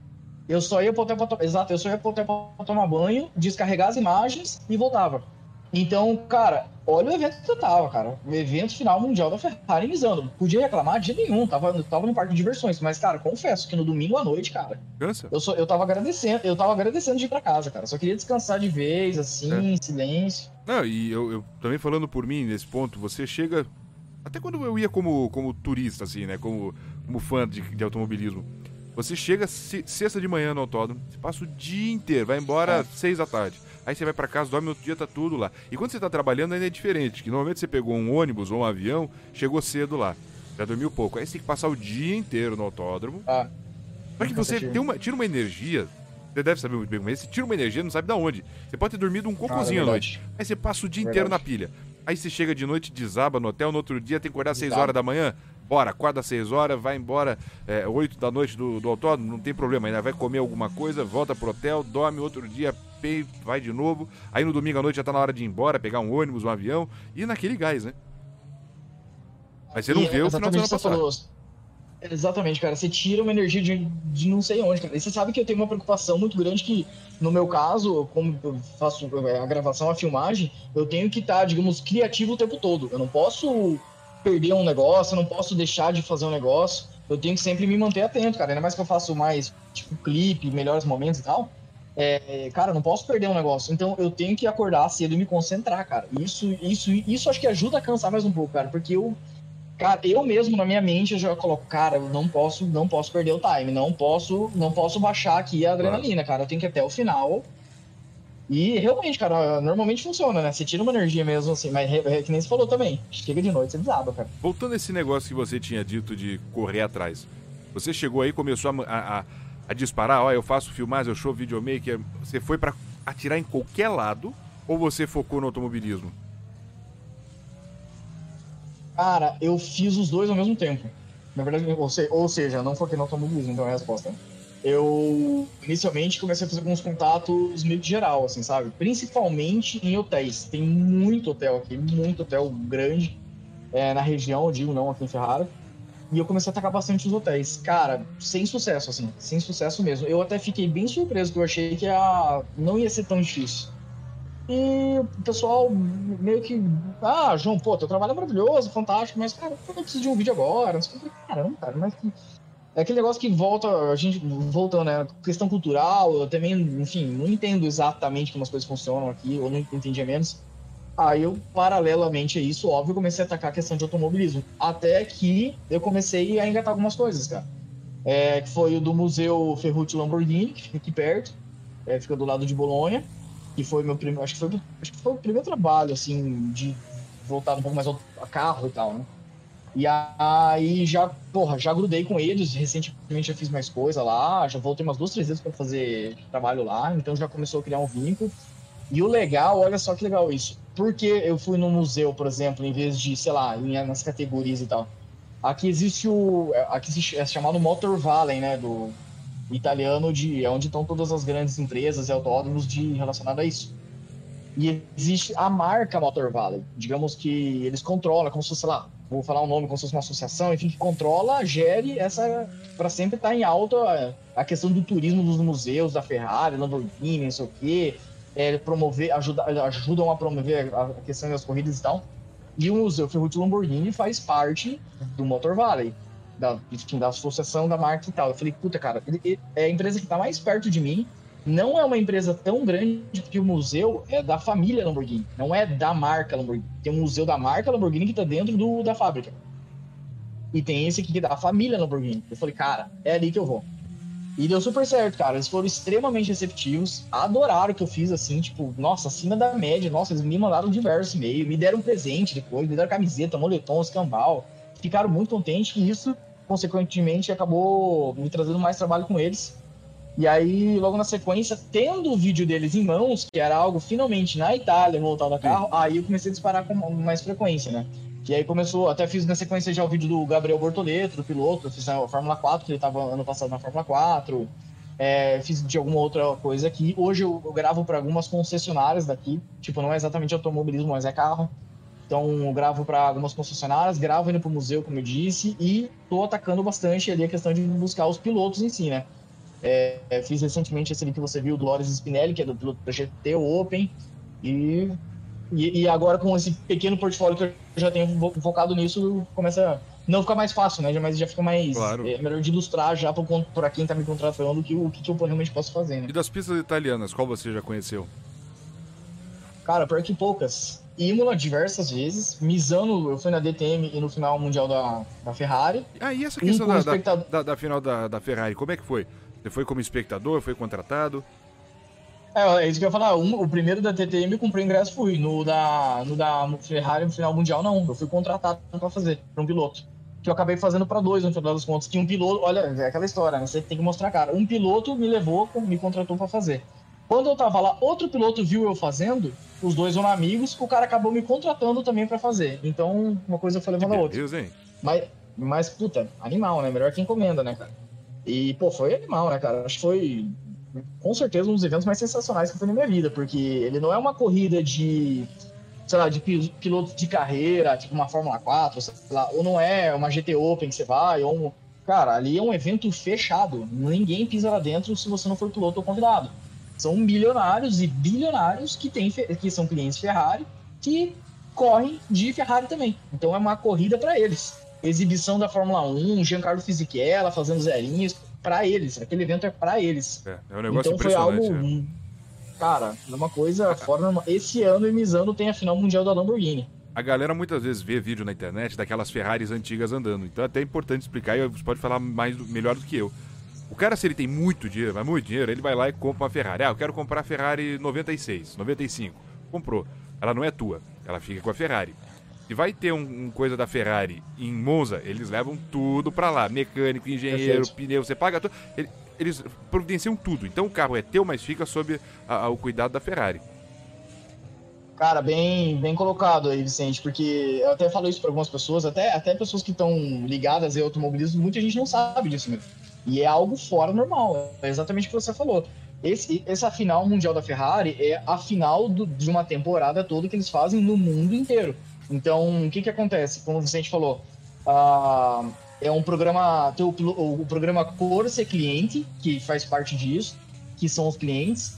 Aí tem. E também tem a, a 488 Challenge, que daí são clientes que têm os carros de corrida, e aí é um campeonato de corrida mesmo.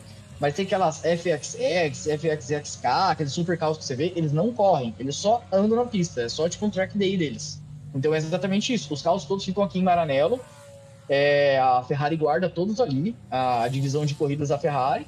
Então é isso, por exemplo, o Vicente é bilionário, ele, uh. ele, ele tem lá, ele é cliente Ferrari há anos e ele decide entrar nesse programa da Ferrari para correr ou fazer os track day de Ferrari. Então vamos supor, em fevereiro tem uma em Imola, em março tem uma em, sei lá, em Sepang, em, em, em abril é em, sei lá, Road America, e por aí vai. Então o ano inteiro esses clientes vão até esses autódromos do mundo para chegar lá, tá tudo pronto, eles se trocam, colocam o capacete e vão dar umas voltas de Ferrari. Exato. Chega no final do dia, pega um, pega um jatinho e vão para casa. Exatamente. É um negócio. Muita gente não conhece, muita gente nunca nem ouviu falar, mas é, é fenomenal. E se eu não me engano, já teve corrida do, da 488 Challenge que fez preliminar de Fórmula 1, se eu, já, se eu não estou enganado. Uh, mas eles hum, correm. Se eu não me engano, já. eles já. correm, como você falou, Road America, até é louco você vê um Fórmula 1 em Road America. Caramba, eu nunca imaginei um Fórmula 1 em Road America. Teve uma vez em Laguna Seca, aí teve o Mark Genet andando de Ferrari em Laguna Seca. E tem umas Exato, coisas assim cara. doidas que eles fazem realmente. Eles fazem. Isso é muito legal. E como é que tá a receptividade da galera por aí? Pô, é um brasileirinho ou a galera, tipo, não, é um profissional que manda bem, bora? É, olha, você sabe que muita gente fala de questão de preconceito com estrangeiro e tal. Cara, vou te falar que eu tenho a sorte de nunca, nunca ter acontecido nada comigo assim. Nada, zero. Porque. É, sei lá, sou brasileiro, né? Tipo, o brasileiro não é muito bem visto aqui fora, de verdade, não é muito bem visto aqui fora, até nos Estados Unidos que eu passei um tempo, não é muito bem visto mesmo, o que é uma pena. Tem excelentes brasileiros fazendo coisas extraordinárias, mas, cara, infelizmente também a imagem não é muito boa. Mas para mim sempre foi muito bom, cara. Acho que assim, deduzindo, né, cara, eu É, porque eu me esforço para falar bem italiano. Eu fiz aula de italiano antes, eu faço escola de italiano aqui ainda. Então, eu me, eu, cara, eu acho que só o fato de eles ver que você é um estrangeiro que está se esforçando para falar o idioma deles, você aprende a respeitar a cultura deles. É, é, por exemplo, no caso do meu trabalho, quando eu vou oferecer, eles veem o profissional que eu sou, então, cara, isso quebra qualquer barreira, eles veem um bom trabalho. É, por aí vai. E, cara, fora o fato, normalmente acaba desenrolando a conversa e, e a minha família é italiana, hoje eu sou cidadão italiano, tudo.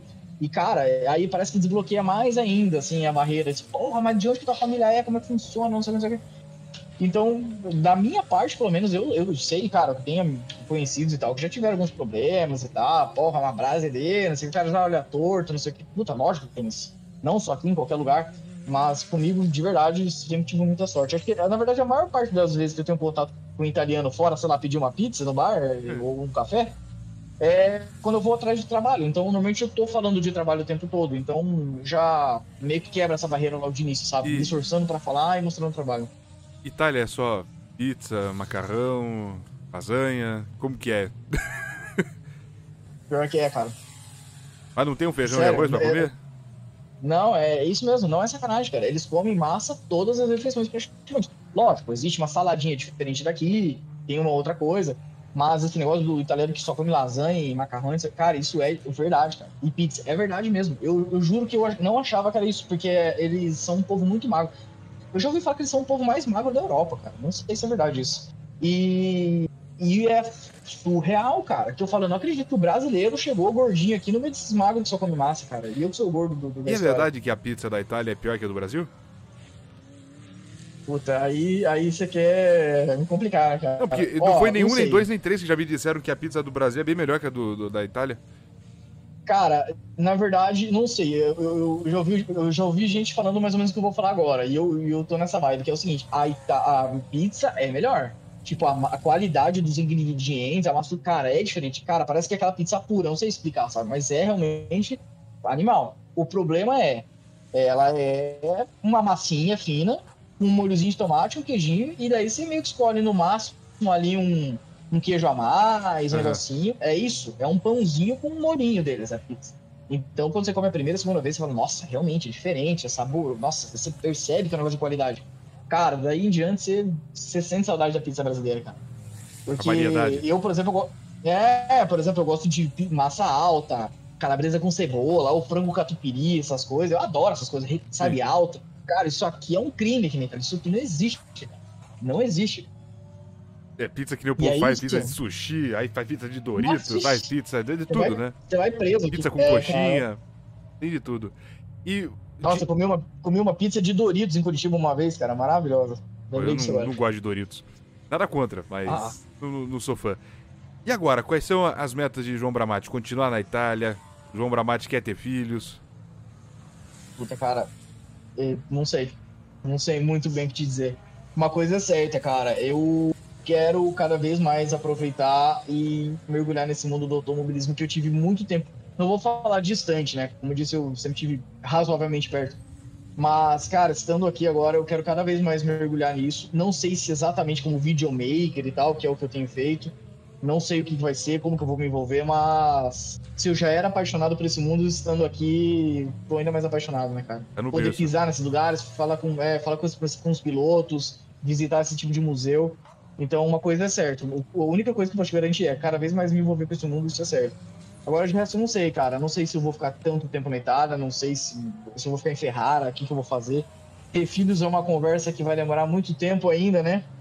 Sobre isso, porque não sei como é que vai ser ainda, mas sei lá, cara. Sei que o que é certo é que eu vou focar cada vez mais em me envolver com o automobilismo, de alguma maneira ou de outra. Isso mas hoje, é estamos em agosto de 2021. Tá contente, tá feliz? Cara, pra caramba. De verdade. Não se arrepende eu... de nada. De nada, cara. De nada. Importa. De nada que eu. Cara, de nada, nem que eu fiz no Brasil desde a minha vinda pra cá, nada, cara. Nenhum arrependimento. É, tudo ótimo, cada vez mais apaixonado por essa Itália maravilhosa e muito feliz com o que eu venho fazendo aqui. E no automobilismo virtual? Continuar melhorando? Ah, bicho, tem muito ou, chão, né, cara? Não, mas assim, pode ser, ah, tô, não tô mais afim de automobilismo virtual, minha rotina não tem permitido, ou vai continuar? Cara, negativo. A intenção é mergulhar cada vez mais de cabeça. Eu fiquei um tempo até fora, acho que eu fiquei um ano sem correr, porque eu tava nessa, nessa vida nômade e eu nem tava com volante nem nada, né? No Brasil, até você perguntou isso, eu acabei não te respondendo. Eu vim só com roupas no, e o equipamento, tipo uma câmera, um gimbal e um notebook. E vim sem volante nada. Aí eu acabei comprando um volante aqui e vou, vou melhorando aos poucos a estrutura, com cockpit, TV e tudo mais. Mas a ideia é mergulhar e também produzir mais conteúdo cada vez sobre esse mundo aí. Muito bem. Pra fin... Ah, Monza você não conheceu então? Joguei de Monza?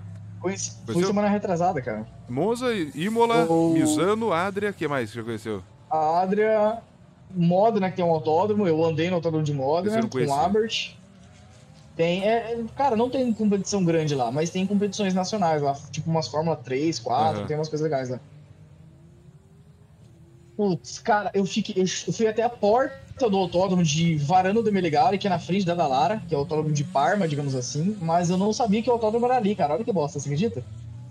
Pegou? Eu não sabia. Eu, eu juro por Deus, eu parei ali na frente do autódromo, fiz o que eu tinha que fazer na Dallara, virei as costas e eu vi que tinha alguma coisa diferente. Aí depois eu falei, vou olhar no mapa. Olhei, ali tinha um autódromo, senão eu tinha entrado também. Valelunga Mas, também cara, tem? Na... Valelunga também tem, cara. Mas eu não fui para lá ainda. Valelunga fica do lado de Roma, né?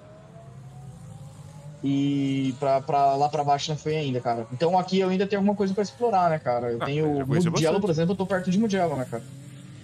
Mugello você nunca foi? Ainda fui agora. Ainda não, Mugello tá uma hora e vinte daqui, uma hora Entendi. e quinze.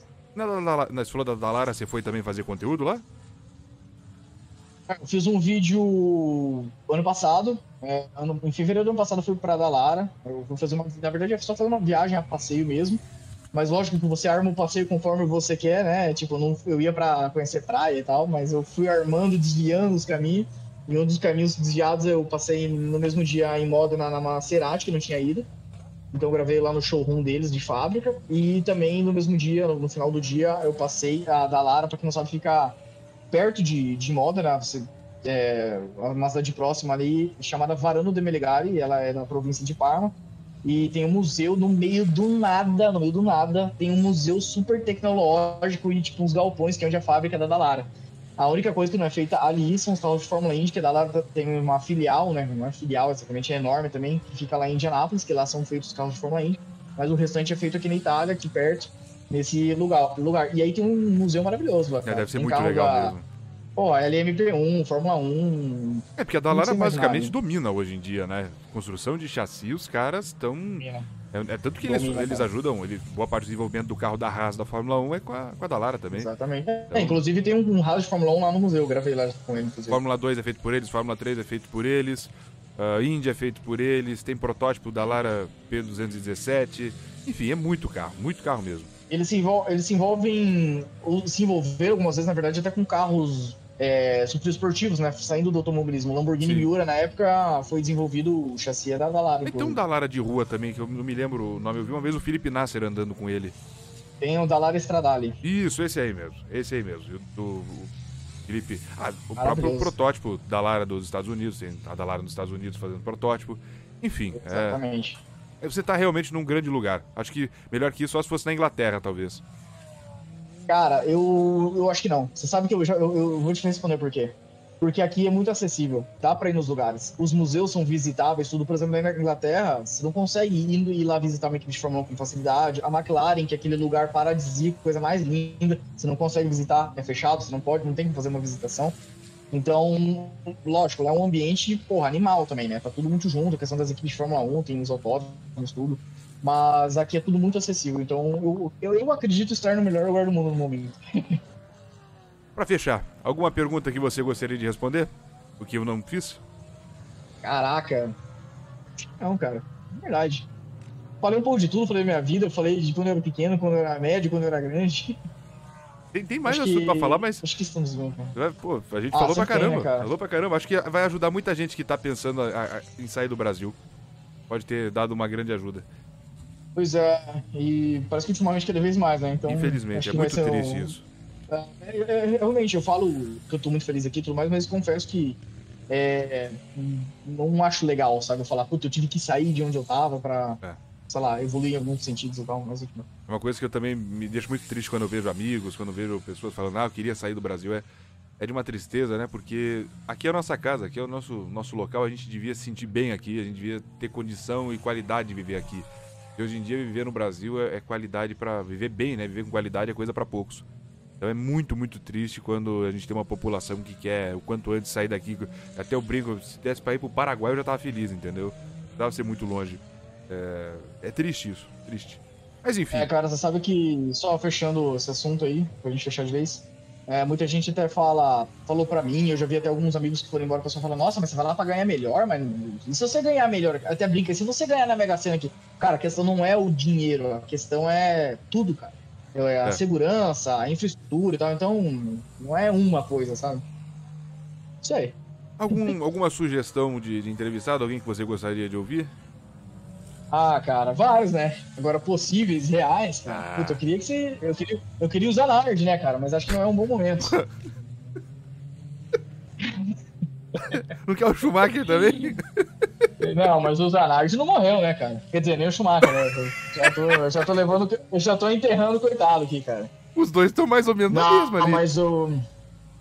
Puta, eu tenho um cara que seria de, de. que eu admiro pra caramba, cara. O Thiago Marques, cara. Seria muito legal. Quem sabe, né? Quem agora é sabe? é contigo. Quem sabe? Agora é contigo, agora é contigo. Mas eu admiro demais ele, cara. Eu gosto muito da trajetória dele e do que ele tem feito hoje em dia pelo automobilismo. Então é um cara que eu gostaria de ouvir um bate-papo mais estendido não mais contigo. Muito bem. Vamos chegando ao final de mais esse Stop and Go. Agradecendo a você que nos ouviu até aqui. Se tá pelo YouTube, deixa a curtida, deixa o joinha, porque foi muito legal. E se você está nos acompanhando pelo Spotify, pelo Google Podcast, pelo Apple Podcast. Siga Stop Go, siga Eleven TV por aqui para não perder os próximos papos. A gente está voltando agora a fazer esses papos, a gravar essas entrevistas. É algo que todas as vezes que a gente coloca, o pessoal curte, o pessoal acha bacana. Então, por... ah, até aproveitar. João, faz o, jabá do canal Time Attack. Ah, já, tava preparado para esse momento, cara. Galera, assim como o Vicente já fez o jabá dele mesmo, eu vou puxar um pouco pro Time Attack, lógico, não podia deixar de falar se inscrevam lá. Eu tô sempre me esforçando muito, juro, tô me esforçando muito para trazer um conteúdo legal para vocês. Estou me esforçando para ir o máximo possível de corridas, de museus, de autódromos aqui na Europa.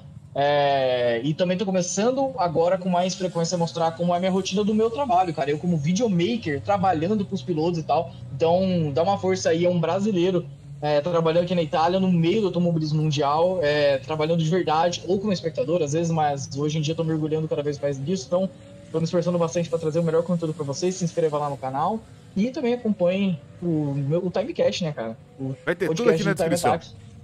Vai, vamos deixar tudo aqui na descrição. O, o, João vai começar a fazer vlog agora na rua, andando pela rua assim. É, estou eu e tal, não sei o que. Seria legal também. Vai daí. Cara, eu vou fazer, eu vou fazer. É. Eu fiz isso uma vez e deu certo, cara. Carros que eu encontrei no meio da rua, cara. É. Eu fui numa caminhada no centro e voltei e achei umas coisas, ó sensacionais. É, o pessoal gosta dessa coisa de curiosidade, assim, faz uns stories às vezes, ah, tô aqui em tal lugar. Como é, é uma coisa fora de realidade pra gente, o pessoal curte isso. É.